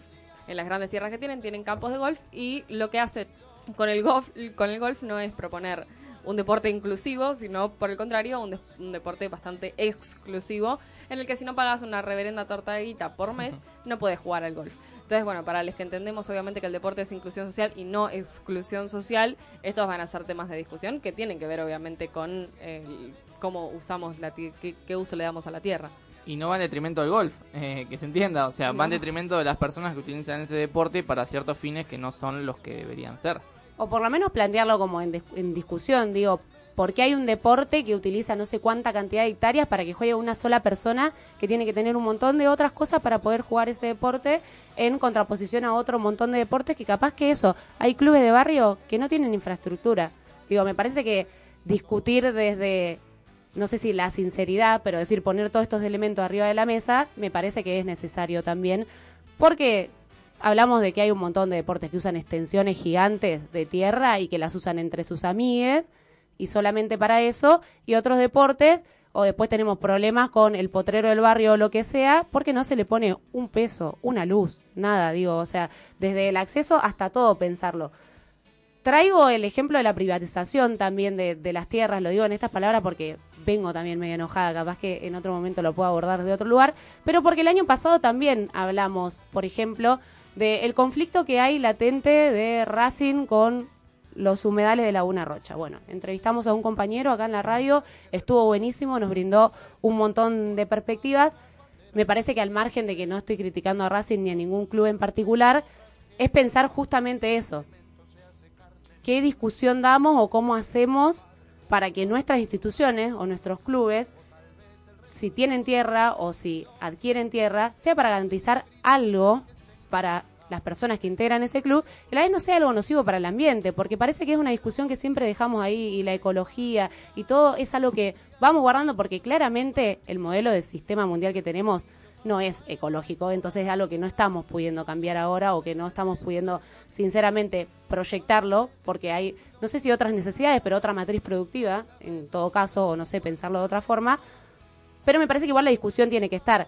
Y digo, con esto que decía Mir también, que es muy concreto de la Patagonia, acá hay dos cosas. Primero, que hay tomas y tomas, digo, porque la, estas tomas de las que estamos hablando, estas privatizaciones, porque son toma de tierra también, digo, lo que hace Ginóbili en el sur también es toma de tierra, es toma, muy entre comillas, no se le dice toma nunca, pero después cuando hay un problema en Guernica, eso es una toma, en los hornos, eso es una toma. Entonces me parece que ahí ya hay una discu- discusión de clase, primero, antes que nada.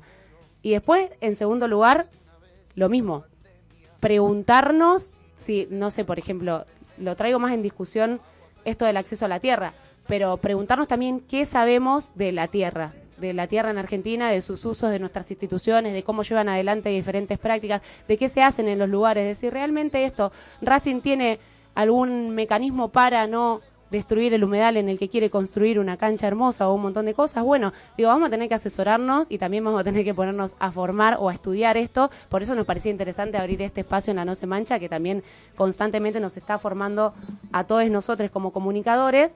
Y acá quería traer también algunas cosas más, porque me parece que los ejes, no sé si quedan muy claros, capaz que estoy muy desordenada, pero los ejes van por ahí, van por la tierra sobre todo, el acceso, también después el uso, porque no nos podemos olvidar que somos seres humanos y vivimos porque hay un montón de situaciones ambientales, socioambientales, culturales también, que nos permiten estar desarrollándonos ahora como sociedad. Entonces, no me parece menor que cuando hablamos de deporte, que es algo que se relaciona con la salud, pensemos en que va totalmente en contraposición con los distintos modelos que presentan justamente la destrucción del ambiente. O sea, sí, nosotros como deportistas, ¿qué vamos a hacer? Nos vamos a encerrar en nuestra burbuja, a construir prácticas que sean deportivamente saludables para nosotros, sin pensar nunca que un día se va a agotar, todo se va a agotar, porque nada es infinito. Claramente eso está en discusión ahora y queda bastante más claro que antes, por lo menos que los recursos, mal llamados incluso recursos naturales, no son infinitos.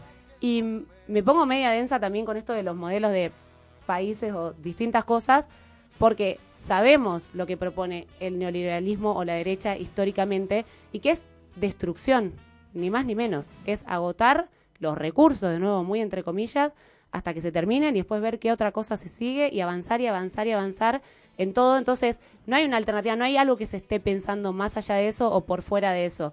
Se viene a arrasar con todo, la matriz productiva propone eso, se hace. Bueno, nosotros lo discutimos, venimos acá, nos sentamos en la mesa de la No Se Mancha también para discutir qué es lo que se hace o en qué se avanza o qué, incluso, digo, lo pienso más desde nuestro lugar de periodistas, cómo podemos comunicar ciertas cosas o no sé, estos ejemplos de, no, no digo afinidad o muy entre comillas, pero que ya lo hemos charlado, por ejemplo, cuando son figuras que no son afín o cuando son ídolos, también de nuevo, entre comillas, qué es lo que pasa cuando está eso ahí, hay una discusión que capaz que cajoneamos, digo, para problematizar todo, ya que estamos acá para hablar, o por lo menos a mí eso es lo que me gusta hacer en este programa cada vez que vengo, acá Mir me levanta la mano, así que... Sí, no, yo en relación a estas cosas que venían que venías diciendo, me parecen, hay dos cuestiones que me parecen centrales. Primero, esta cuestión de que los recursos, eh, digo, nuestros bienes comunes, por no decir recursos naturales, son finitos, es decir, que hay gente que viene denunciando desde hace muchísimo tiempo, pongo ejemplo, Fidel Castro, eh, cómo el capitalismo eh, voraz de repente está destruyendo el lugar donde vivimos y de repente nos vamos a quedar sin lugar donde vivir, así que eh, en ese sentido, digo, también creo que, que, es interesante, sobre todo porque el deporte no está exento de esto, porque el deporte como lo conocemos hoy, eh, el deporte espectacularizado eh, y, mercantilizado como lo conocemos hoy, también responde a esta matriz, a esta misma matriz productiva, que es la misma matriz productiva que destruye la tierra. Entonces también creo que vamos a poder analizar en el, en el transcurso de, esta columna, se me ocurre, ¿no? Por ejemplo, clubes o sí, clubes o espacios que promuevan buenas prácticas en relación al, deporte y la tierra y ni hablar de los pueblos originarios que tienen aparte digo deportes propios que son invisibilizados eh, y que también responden a ese buen vivir que, proponen muchos de los pueblos indígenas que hoy habitan en nuestro país y que también son invisibilizados. Así que va a ser un espacio me parece eh, en el que tenemos un montón de, de cosas para rosquear. Ni te cuento lo que vamos a rosquear con el derecho los pueblos indígenas los nuevos derechos ambientales y demás que están en la Constitución Nacional, bueno, va a ser va a ser bastante interesante. Y si tenemos que ir a lo micro, vamos a ir a lo micro del análisis. Sí, eso me parece que es lo que lo clave y también la, la propuesta de empezar a caminar estos temas que como decía recién es un poco formarse en el momento también en para decir hay cosas que no podemos obviar en un momento y que como comunicadores sociales tenemos que discutir Y también porque obviamente después hay un montón de aristas que van a su- que surgen de la actualidad, porque podría haber venido acá en vez de explicar de qué quería hablar en deporte ambiente, hablar de algo concreto. Cuando se propone vender las tierras del Senar y del Instituto Superior de Educación Física, o traer a la reta, digo, empezar a hablar de simplemente eso, por ejemplo, la tierra, la privatización de la tierra, los negocios con la tierra y cómo en el medio de eso, que también son círculos de poder, siempre está el deporte, sobre todo el fútbol, que es un- el deporte del que siempre hablamos, pero porque tiene que ver también con un montón de cosas. Así que nada, me parece que vamos a poder abordar también un montón de noticias o cosas que surgen y posicionarnos también porque me parece que es necesario respecto a determinadas cosas. Por lo menos, si o yo coincido en esto porque a mí me quedó grabado de la- una de las primeras reuniones que tuvimos de la No se mancha este año de haber charlado esto con Edu virtualmente porque Edu está en el sur, así que le mandamos un abrazo grande, que lo que charlábamos, o por lo menos lo que yo le entendía también que, que proponía era, bueno, de última que las cosas se planteen de una forma clara, porque después entra el rol de los medios de comunicación, es lo que charlábamos recién. Hay cosas que son nombradas como tomas, hay cosas que no son nombradas como tomas. Digo, si quieren tomarse todas las tierras y privatizarlas, bueno, tómenlas, pero háganse cargo de lo que dicen. Ginóbili, no estás desde antes que los pueblos originarios. ¿De dónde te pensás que viniste? O sea, perdón, pero Ginóbili no va a estar escuchando esto. Ojalá, me gustaría que así fuese, pero como para que empecemos a desandar algunas cosas que me parecen fundamentales. Bueno, la verdad es que tenemos un montón de, cosas para rosquear en, en este espacio. Eh, esperemos que, no sé, que nos dé la vida para rosquear todo lo que hay que rosquear, que son un montón de cosas. Me parece que fue recontra re interesante este, este breve resumen. Sobre todo, creo que también está bueno poder presentar el espacio, siendo que es una columna nueva, para que el resto de los oyentes entienda. Digo, hoy mi compañero me dijo esto como, bueno, pero ¿qué van a hablar en esa columna? Yo no entiendo nada, como decís, deporte y ambiente, ¿qué entra ahí? Y yo le empecé a mencionar temas, dice, un tema, dos temas, claro, y como que para él se le agotaban los temas. Yo digo, no hay un montón de cosas para hablar, así que me parece fantástico que Maya haya podido desandar toda esta cuestión para que se entienda. Sí, y no es por negativizar, pero justamente hablando de intereses empresariales siempre va a haber cosas para hablar porque se va a seguir avanzando y vamos camino a eso, así que tenemos que poder discutirlo. Bueno, de eso y mucho más vamos a hablar en el transcurso de, de esta columna. Entonces, con, bueno, Luquitas lo decía, pero como futuro abogado para la patria liberada. Bueno, va a bueno, estar- bueno, bueno. va a estar, bueno, eh, dando un poco de, de marco legal a algunas de las cosas que, que discutamos y eso también es interesante porque las cosas que aprendemos hay que volcarlas Claro en las sí. profesiones que hacemos. Así que si vos decidiste estudiar periodismo y además estudiaste abogacía, y tenés que poder mechar las dos cosas. Tenés el espacio perfecto para hacerlo. Les agradezco, les agradezco. No, y también va a ser importante eh, saber eh, las tierras a quién le pertenecen, a quién le pertenecían, a quién le deberían pertenecer y a quién le van a pertenecer en un futuro. Bueno, todo eso lo vamos a estar abordando con Mai, eh, así que va a ser un placer. Nos vamos a escuchar una canción y enseguida seguimos con más No se mancha.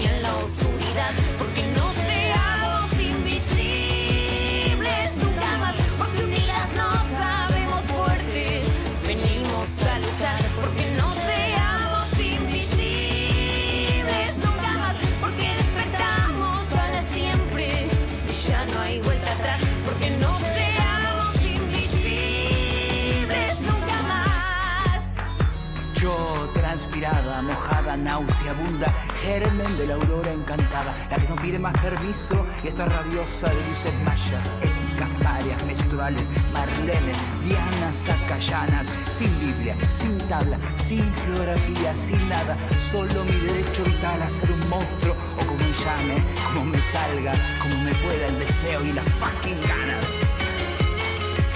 Porque unidas nos sabemos fuertes, venimos a luchar, porque no seamos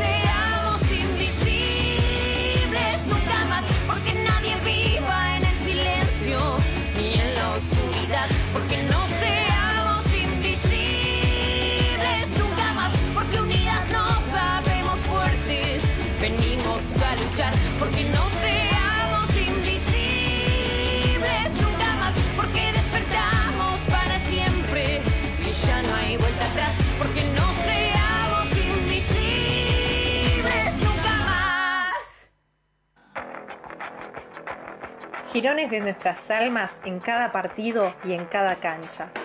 Porque no vamos a pagar por solo equivocarnos. ¿Qué tal? Hombre rutinario. Mirada a la muchacha como besa su rosario. Pide al cielo que suspira con su rezo diario. Pero se ve que Dios no escucha a los de su barrio. ¿Y qué tal? A fumar a tu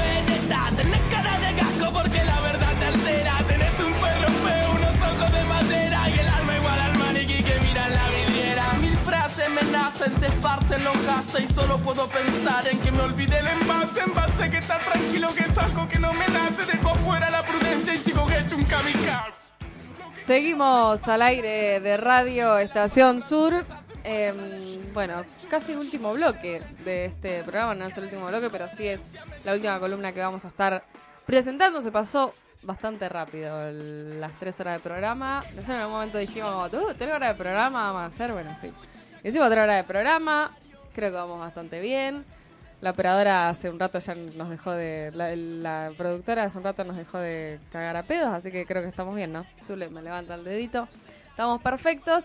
Eh, bueno, y la última columna del día de la fecha va a ser la de deporte y política, que como les adelantaba al principio del programa, digo, se han ido un par de compañeros, se ha, de- se ha desarmado ese gran bloque que, que hacía deporte y política, pero sigue existiendo porque es bastante trascendental para nosotros poder estar dando algunas discusiones en el marco de esta columna que la van a estar llevando adelante el Feli Bertola que bueno vino se, se vino acá al estudio eh, porque y sí papi eh, vino acá al estudio bueno se fue Mai eh, no hicimos cambiazo digamos no Estamos respetando los, los protocolos del estudio Jorge Alorza, hicimos un cambiazo y el señor Feli Bertola nos está acompañando aquí porque, bueno, vino de laburar, si no a tu casa no llegabas, tenía que venir derecho. No, eso es así. No, no había chance de llegar. De hecho, el programa lo escuché medio entrecortado en el laburo. Eh, sé que está mal, sé que es antiprotocolar en temas de radio, pero le mando un saludo a eh, les niñes del Club San Jorge que me, cuando les dije que hacía radio dijeron. Así que le mando un saludo a, a- a los enanos y enanas esas que. Porque grandes. guardavidas, para quienes no saben, eh, y Ya, ya que me estás quemando así, guardavía popular, vamos a sumarle, vamos bueno, está bien, pero no tiene nada de malo ser Nah, por guardavidas. supuesto, por supuesto Ah. que no tiene nada de malo. Estamos Está muy bien. Y del otro lado está el señor Edward Paz. Te saludo de vuelta, Edu. Hola Mir, ¿cómo estás? Bien. Ahí estuvimos eh, escuchando el programa. La verdad que literalmente se pasó volando y bueno, como dije en un principio, contento de estar acá con ustedes. Bueno, desasnen, desasnes, desasnenos, ¿cómo sería? Ahí está, Sí. desasnenos. Desas... Desasnenos. es re difícil esa palabra, eh. Bueno, nos van a estar... eh, ¿De qué van a hablar, chicos? desasnando. Eh, Un poco de... ¿de Yo como, hablar? yo como hace mucho que no estoy eh, acá en este estudio haciendo radio, también me voy a dar otra licencia. Hoy vamos a hablar de, de TC2000, así que le queremos mandar un saludo gigante a la compañera Carolina Píparo, que si hay algo que sabe es de eso, me parece que más que claro. Y ahora, ahora sí, eh, básicamente vamos a hablar de deporte y política, lo que hacemos desde que pensamos la No Se Mancha, eh, desde que nos juntamos en el año 2018 a, a crañar estas ideas, ¿no? Y, para arrancar, en estos últimos días hubo un par de, enfrentamientos entre, entre Zlatan Ibrahimovic y, LeBron James que, que me parece que dejan bastante, bastante tela para cortar y, y que además eso, tiene, tiene unas, unas buenas líneas para, para que discutamos eh, esto, ¿no? deporte y política. Así que me parece que si querés, Edu, te paso la, pelota para que, para que le mandes y vamos mechando. Dale, Feli. Sí, me parece que es importante mencionar esto porque es algo que, que por ahí no se da o por lo general no se chocan eh, así, más sabiendo que uno viene de- del mundo de- del básquet y otro viene de la realidad del fútbol europeo.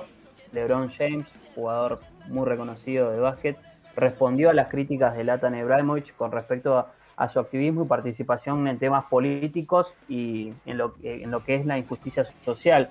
Y algo que mencionó era que decía en un video en su red social de Twitter, mencionaba, no me callaré sobre cosas que estén mal y predico sobre mi gente, sobre igualdad, igualdad social, racismo, opresión sistemática, opresión hacia el voto ciudadano, cosas así que suceden en nuestra comunidad, porque yo fui parte de mi comunidad y vi lo que estaba pasando. En base a esto hay que recordar que LeBron James fue uno de los eh, deportistas que apoyó y, eh, y fomentó el voto en Estados Unidos cuando se hicieron las elecciones eh, pasadas con respecto a lo que fue Trump y Biden, más que nada. Después de eso, Slatan agregó que aunque admiraba el talento de LeBron James, era un error cuando los deportistas se involucraban en temas sociales y políticos aprovechándose de estatus eh, en lugar de enfocarse en su deporte, ¿no? Y en base a eso, después Feli le va a dar un par de ejemplos con, eh, con respecto a esto, ¿no? A esos que se que a esos deportistas que permanecen neutros y, y no quieren eh, levantar la voz, ¿no? Y bueno, con respecto a eso, LeBron James le dijo, soy la persona equivocada a la cual atacar porque soy una mente educada ah, y aparte de eso hace su tarea eh, dentro de la cancha y después obviamente opina. Para que ustedes tengan una idea con respecto a esto, eh, también LeBron James lo criticó a Slatan y le dijo que, que él había, en su momento, en 2018, eh, había atacado y criticó a los medios de comunicación de, de- Suecia, donde es Zlatan Ibrahimovic, donde el delantero calificó de racismo eh, el que la prensa lo atacara y dijo que no le daban el crédito correspondiente a su trayectoria por no apellidarse Anderson o Svensson, que son los apellidos más comunes en lo que respecta a Suecia, y lo describió como un racismo encubierto. Entonces, en base a eso, eh, LeBron James le dijo que era un hipócrita, ¿no? Hay que recordar una cosa importante de LeBron James, no es solamente una persona que aparece en estos momentos, hay que saber que LeBron James tiene más de 300 niños en una escuela que están pasando por las mismas condiciones que él pasó cuando era chico y necesitan una voz y bueno, él menciona que es esa voz, ¿no? Y utiliza dicha plataforma para impulsar causas sociales, para traer eh, las luces a situaciones que por ahí siguen ocurriendo solamente en su comunidad y bueno, y que muchas veces se replican en el país y bueno, en, el, en el mundo en general. Después, corriéndome de las palabras de, esta, de estos dos personajes del, del deporte, agregamos la palabra de la ex portera de la selección estadounidense, Hope Solo, quien saltó obviamente a interceder y a apoyar a su compatriota LeBron James y habló de las palabras del sueco y dijo que él era muy, eh, muy hipócrita y se llamaba a ser hipócrita a aquellas personas que, que justamente eh, se quedan calladas, ¿no? Y que mandan a callar a otros eh, y, lo y, lo, y lo señaló como un acto político, ¿no? Porque muchas veces, como siempre decimos, y tenemos acostumbrado a replantear en nuestro programa, eh, que todo acto es político. Y si, le, y si Slatan manda a callar a un colega que está haciendo una intervención, yo creo que eso también es un acto político, ¿no? De su parte. Yo creo que si no se, si no se habla o no se opina, nunca se podrían visibilizar las indiferencias o las diferencias que pasan eh, en la sociedad. Después de eso, para ir cerrando ya ma- y mencionando un par de cosas más, eh, creo que también es importante a lo que había mencionado ella, que era que no estaba de acuerdo con la manifestación de sus colegas, pero que no le molestaba que lo hagan. Creo que esto es importante y para subrayarlo, porque por ahí obviamente no se puede estar de acuerdo en todo con muchos compañeros o compañeros y mm, al mismo, tiempo al mismo tiempo hay que saber respetar esas decisiones o esas, esas, eh, esas protestas que hasta el momento son eh, pacíficas, obviamente, pero tienen un impacto muy grande en la sociedad. Yo quizás con, con esto que venía diciendo Edu, me parece interesante para articular eh, el posicionamiento de Slatan, con distintas figuras del, de, bueno, del fútbol principalmente, no, pero del deporte, que, que defienden un status quo donde el deportista es esto, ¿no? Donde el deportista, algunas de las declaraciones de, de Zlatan eran que los deportistas no se meten en política, que los deportistas vienen a cerrar la grieta y no a generar discusiones. Y, me hace acordar mucho a, a Pelé, ¿no? Una figura completamente coronada en el fútbol mundial. eh, donde terminó siendo eso, ¿no? Eh, no concretamente títere, pero sí, eh, sí respondiendo a, a los sectores del fútbol que son los que, los que manejan la plata y la pelota, eh, por ende, ¿no? Y, me parece que, que ocurre mucho, y creo que desde la No Se Mancha, como recién decía Edu, eh, nos posicionamos políticamente contra, contra eso. Nosotros estamos de acuerdo que, que los deportistas, y queremos y militamos que los deportistas eh, salgan a plantear sus posicionamientos y, y lo muestren en todos lados, ¿no? Lo muestren dentro de la cancha. ¿Cuántas veces hemos hablado en este, en este programa de eh, trapos dentro, dentro de los partidos de fútbol, remera de jugadores con, con consignas, con, los pañuelos de las madres?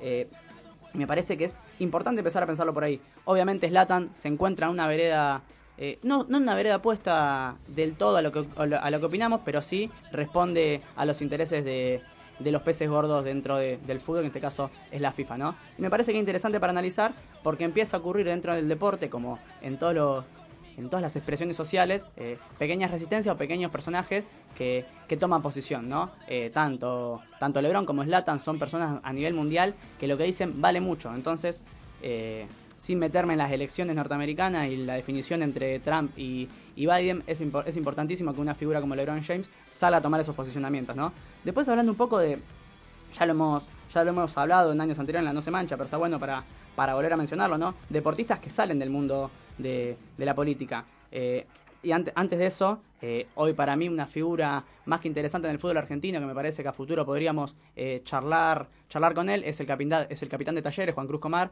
que, que creo que viene dejando bastante en claro qué es lo que pensamos, bueno, qué es lo que piensa él y cómo lo, lo acompañamos la No se mancha, ¿no? Así que me parece que tarea, tarea futuro es charlar con, con el capitán con el capitán de la T.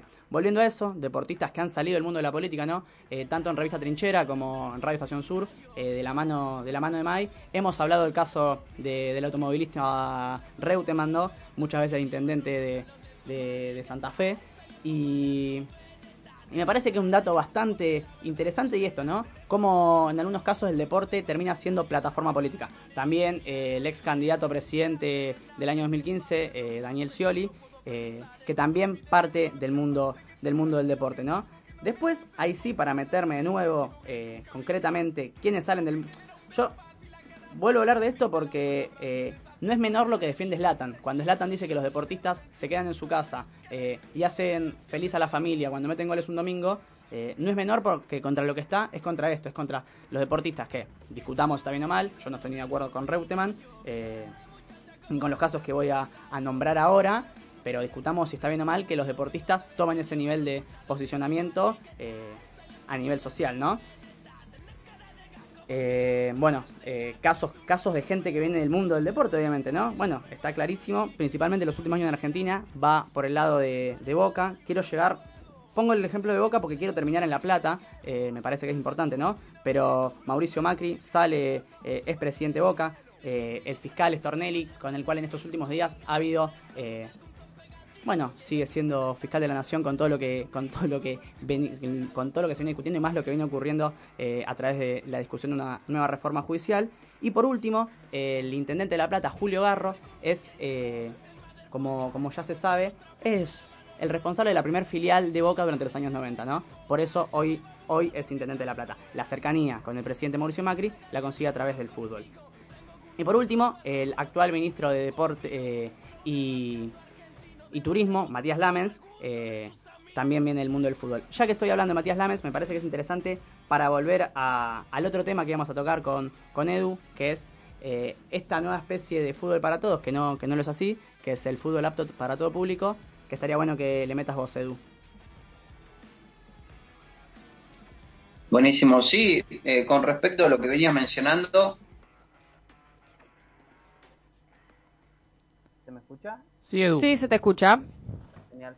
Eh, con respecto a lo que venían mencionando, eh, venía mencionando Félix eh, con el otro tema, eh, era algo que se venía hablando, incluso lo tocamos en los programas pasados, años anteriores, eh, y fue una de las roscas más importantes que tuvimos, incluso lo, lo pude más que nada por ahí plasmar en, en trinchera, en forma de nota, de la capacidad que tiene Disney, ¿no? Para hacer ciertas cosas con su poderío legal y económico muy grande.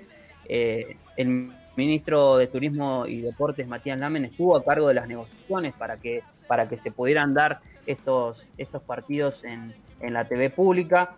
Eh, estamos hablando de que el gobierno acordó eh, con la empresa Disney y se empezó a transmitir dos partidos de la primera división del fútbol argentino por la TV pública por primera vez en cinco años. Creo yo que eso es muy importante para destacar porque algo que no es casualidad esos cinco años, eh, o en, los años anteriores, en los cuatro años anteriores, mencionamos el quinto ahora, obviamente, el que pasó, eh, fue manejado por, por el macrismo y también fueron los, los que se encargaron de desterrar el fútbol para todos, de quitarnos parte de la cultura argentina y en estos momentos, bueno, obviamente tras negociaciones fuertes y de mucho tiempo, el gobierno eh, volvió a, traer partidos a la TV pública para que la gente lo pueda compartir, ¿no? Después, obviamente, estamos hablando de un lado de la vereda, falta el otro lado de la vereda, que es Turner, que las negociaciones con esta, con esta eh, compañía siguen en marcha, pero aún no hubo un acuerdo para que la empresa que controla TNT Sport y tiene los derechos de la transmisión de la mitad de los partidos de cada fecha libere sus respectivos partidos. La semana pasada, eh, con respecto a esto, se hizo una, se hizo una reunión y se estuvo hablando y Turner dejó trascender que se habría eh, que iba a entregar esos dos partidos gratis, pero rechazó ceder a la televisión eh, pública un clásico cada 15 días, que es lo que pretende el gobierno, ¿no? Porque eh, estaría bueno que, aparte de, de darle partidos, que le den un partido trascendental y que la gente pueda eh, también ver partidos por ahí de, mayor importancia. Es algo complejo, obviamente, es una, lucha y una disputa de, muchas cosas. Estamos hablando de que estas empresas no van a negociar porque sí, no se van a sentar a negociar con el gobierno y le van a decir, sí, te vamos a dar los partidos. No, obviamente que hay, hay, hay un- una lucha de intereses. Eh, el, Turner pide justamente que, que se le den eh, ciertas cosas. Una de esas es el descongelamiento ¿no? de, de lo que respecta al, a las tarifas. Después también con respecto a eso, eh, también piden que, que se liberen ciertas cosas de los packs eh, y siguen hablando justamente de todo eso, aparte de que se le suma que Turner y Disney no se llevan muy bien, por lo que la AFA obviamente y rápidamente pudo cerrar con, con Disney y seguramente en las próximas semanas todo esto se pueda desarrollar o pueda tener un final eh, con, con Turner. Yo me preguntaría de cualquier manera, y esto no lo sé, lo, lo traigo acá y lo capaz que para, para discutirlo, pero no sé si, si tenemos conocimiento del contrato que, ha- que, la AFA eh, termina firmando con Disney, sobre todo porque, bueno, sabemos lo... com- no, no lo complejo, porque no es complejo, pero sabemos que capaz las empresas suelen poner ciertas condiciones en relación a algo que es, o podemos decir que les hace perder plata, ¿no? Que de repente dos partidos sean televisados por la TV pública, o cuáles habrán sido las condiciones que puso Disney eh, hacia la AFA, digamos, cu- cuáles son las condiciones que se están cumpliendo o a costa de qué es que hoy se están transmitiendo. Do- Esto me lo permito dudar simplemente porque estamos frente a un Para- monopolio. Para que tengas una idea, eh, pidieron que liberen las importaciones para decodificadores y pantallas. Esa es una de las cosas que se deja entrever, ¿no? Eh, la sensación del gobierno con respecto a esto, con la ida de vuelta de Turner, es que se va a terminar des- desenlazando y que en realidad Turner busca hablar directamente con Alberto Fernández, ¿no? Siendo que ahora tenemos un ministerio que está encargado del deporte que quieran hablar con Alberto, yo creo que es como medio una tomada de pelo. Pero bueno, eh, es un tema bastante complejo y difícil. Eh, yo creo que más ellos ahora lo, lo van a dudar muchísimo porque recordemos, si bien liberan dos partidos, Disney está liberando dos partidos, esos partidos se pasan en simultáneo con, con Disney, o sea, no es que se lo da completamente, te dicen, no, te lo damos completamente, no, es como que se lo dan se lo prestan, pero a la vez lo, eh, se lo pasan en, en- o sea, lo pasan por, por sus canales. Eh, entonces, yo creo que ahí no está todo del todo saldada, pero bueno, creo yo que eh, el gobierno ha hecho lo posible y prácticamente lo imposible para que la gente pueda disfrutar de, de- del deporte más, eh, podríamos decir, popular de la Argentina. Como bien digo, en esta semana seguramente se va a destrabar todo. Falta todavía incluso que, que se sepa qué se va a hacer con los que son los cuartos de finales, semifinales y final, si se va a pasar o no los partidos por la TV pública. La verdad es que eso dudo mucho que, que suceda, porque eh, ahí seguramente van a tener que, va, va a jugar un papel importante el rating y a la vez seguramente, como bien decía recién, vamos a estar trayendo un mejor desarrollo eh, para poder entender al 100% qué es lo que sucede con, con el fútbol y la TV pública, ¿no? Sí, bueno, eh, algo muy cortito, hay que tener en cuenta también lo que es el, la cláusula de exclusividad encubierta, esta que, estabas mencionando vos un poquito, Edu, ya, ya vamos a ir viendo cómo, cómo se cómo se desarrolla en, esta semana y, y en las semanas siguientes. ¿Te acordás cómo se llamaba la, la arquera estadounidense, Edu? Que habló de Slatam. Te puse en un compromiso. Edu. Lo estaba haciendo buscar en el fondo del drive. Bueno, mientras Edu busca el nombre de la arquera, que yo lo había leído hace 5 minutos y no lo recuerdo. ahí estoy. Hope solo. Ahí está, no, porque yo justo iba a decir que, que Lebron respondió con altura, pero que a Zlatan lo dejaron solo. Pero bueno, nada. Ah, no, no. Hope solo, sí. Chao, cierra el No, todo. me había conectado el auricular. Qué capo que sos. Ahí va el botón. Yo tengo, quizás para decir dos pequeñas cositas de esto, ¿no? Recordar lo, lo que se le ha pegado y cómo se ha militado eh, el fin de, de fútbol para todos, ¿no? Esta discusión de cuántos jardines se podían hacer con esa plata, que esto, que lo otro, que bueno.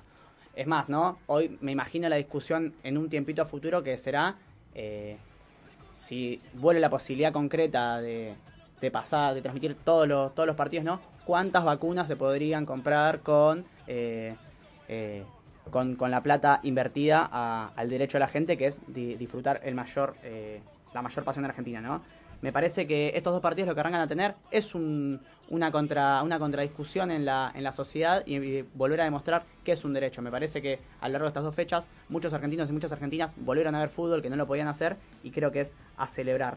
Por último, eh, que hoy venía hablando de eh, los deportistas y, y la política, me parece no menor mencionar eh, a Diego, ¿no? Y esa charla que, que tuvo con Fidel cuando Fidel le dice, usted Diego tiene que hacer política. Sí, obviamente vamos a, a seguir profundizando en varios aspectos que, que hacen a, a la vida política y al deporte, eh, porque me parece que no los podemos pensar separados y algo de esto es lo que discutíamos hoy a raíz de, esta discusión o este cruce entre eh, Zlatan Ibrahimovic y LeBron James. Así que obviamente les pedimos que, que nos sigan acompañando porque tenemos un montón de, de otros temas para discutir. Nos vamos a una pausa, enseguida seguimos con más No se mancha.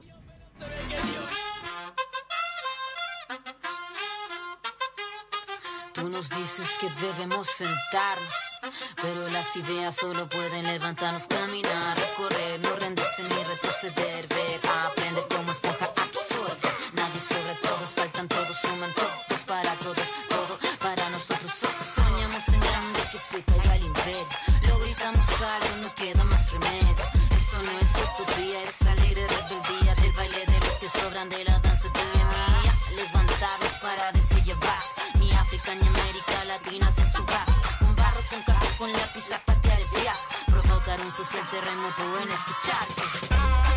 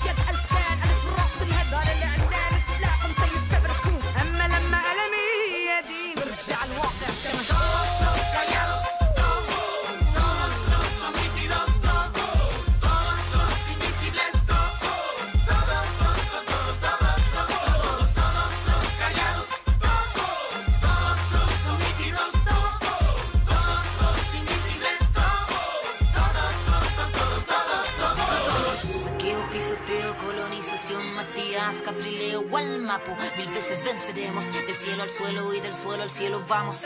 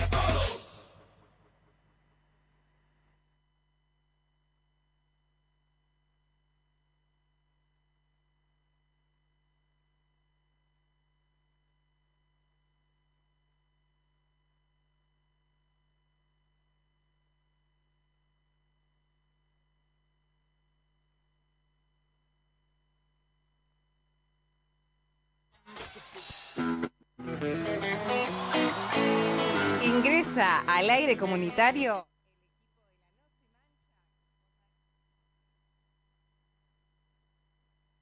En el fondo la línea Seguimos al aire de Radio Estación Sur, último bloque. Hay unos problemas técnicos, pero nada que no se pueda solucionar. Bueno, llegamos al final de este programa. Realmente se pasó muy, pero muy, muy rápido. Em, no nos queríamos ir sin antes comentar algo que nos parecía importante, valga la redundancia, eh, que tiene que ver con, con el Diego, ¿no? Hoy se realizaba una movilización convocada a las seis de la tarde por los propios familiares, digo, Dalma, Janina y, y Claudia convocaban a, a esta movilización.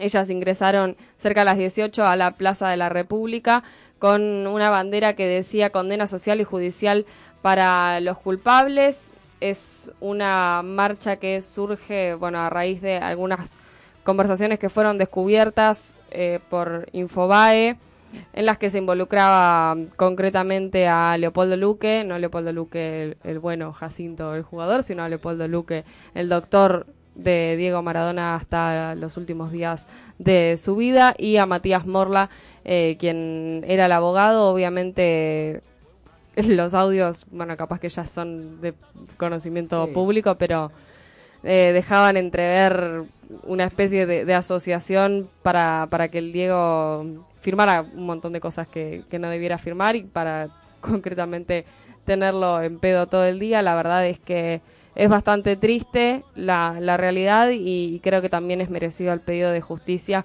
por alguien que le ha dado mucho a todos los argentines. Sí, estremecedores, como, como decís vos, vos Miri. Eh, realmente eh, demasiada bronca lo, lo que han hecho con nuestro mayor ídolo nacional, ¿no? Para poner un ejemplo concreto, esta situación de la marcha, como decía Miri, eh, iba, era una consigna, no murió, lo mataron.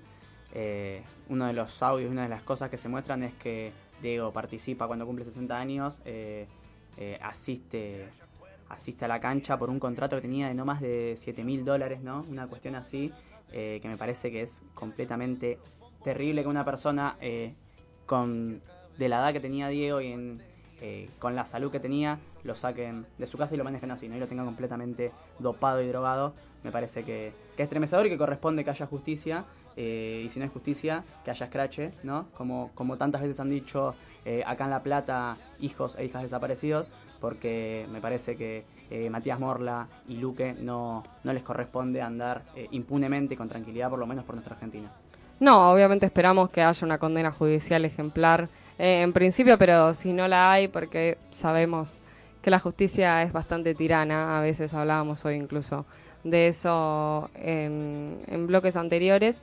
Eh, si no la hay, que, que haya entonces condena social. Bueno, yo creo que todo el mundo se, se ha enterado de lo que estos dos hombres han, han hecho con el Diego y, la verdad es que es bastante lamentable, así que bueno, no nos queríamos ir de este programa sin, sin decir eso y, y sin también desde, sin dejar de, de apoyar esa movilización y sin dejar de apoyar el, el pedido de justicia porque nos parece sumamente importante. Pero bueno, nos vamos a ir retirando de este programa, agradecerles profundamente a los que nos acompañaron eh, en esta eh, primera edición de esta temporada número 3 de La No Se Mancha. Esperamos seguir teniéndoles con nosotros del otro lado todos los miércoles de 18 a 21. Agradecerles a los compas que estuvieron... Sí, sí, sí. No, yo le quería mandar un saludo muy grande al Chino P, que bueno, no la está pasando bien. Un saludo por parte de todos, un beso y un abrazo. Y ya, ya te vamos a tener de vuelta como, como siempre, Chino. Te bancamos en esta y en las que sean, así que nada, eh, un saludo para toda la familia. Sí, un, un abrazo muy, muy grande al chino. Ojalá que, que lo tengamos pronto con, con nosotros nuevamente, porque es una persona muy, muy indispensable para, para este programa. Eh, mm, sí, importante, no nos vamos a olvidar, no vamos a irnos sin decir que este sábado 13 de marzo, desde las 12 horas en Comunidad Ferroviaria 13526, vamos a estar realizando una feria universitaria. En esta feria va a haber puestos de emprendedores, va a haber chori, va a haber birra, va a haber pizza, va a haber comida para los que sean vegetarianos y además también, bueno, van a poder, eh, digamos, dialogar con otros estudiantes. Es un espacio que es gigante, un predio que es enorme, donde vamos a poder mantener la distancia y a la vez encontrarnos con, con compañeros de distintas facultades, sobre todo porque nos falta ese espacio que es la facultad, no podemos transitarla en este momento y creemos que, que era bastante importante poder hacerlo. Así que se pueden acercar desde las 12 del mediodía, vamos a estar, va a haber jornada para rato y lo interesante es que la No Mancha va a estar haciendo una hora de programa, como otros programas que, que son amigues también de, de la No Mancha, van a estar eh, también haciendo, vam- vamos a hacer una radio en vivo en la que en la que vamos a participar varios programas, así que si quieren escuchar un rato la No Mancha también eh, están invitados en, en ese sentido. Pero bueno, les dejamos la invitación entonces sábado 13 de marzo desde las 12 horas en Comunidad Ferroviaria 13526. Si llegan ahí y no saben dónde es, hay un cartel que dice Comunidad Ferroviaria, tienen que pasar un pasillo todo de tierra que los va a conducir a unos hermosos galpones que hay en Tolosa. Así que hecha esa invitación, ahora sí nos despedimos. Gracias a todos por el aguante del otro lado. Nos encontramos el próximo miércoles. Agradecerles a todos los compañeros que estuvieron aquí presentes. Agradecerle a la Zuleca que hoy vino de productora a hacer el aguante. Y al Racha, como siempre, firme en los controles. Nos despedimos hasta el miércoles que viene. Nos vemos.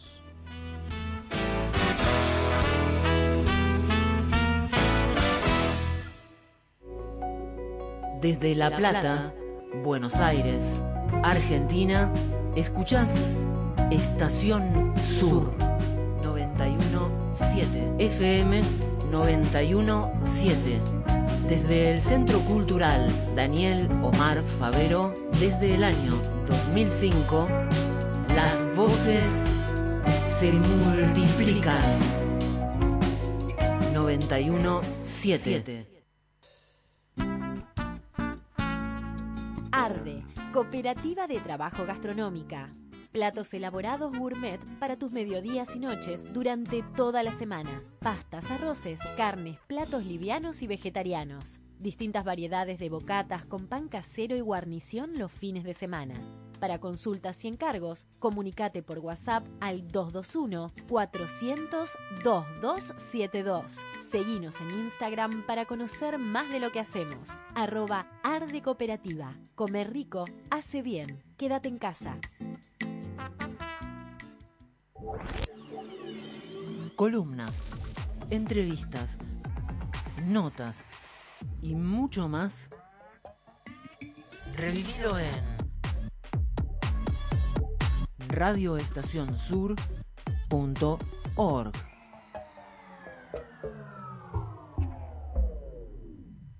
Para prevenir el coronavirus es importante lavarse las manos con jabón regularmente.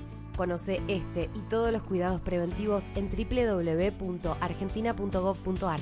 Argentina Unida, Ministerio de Salud.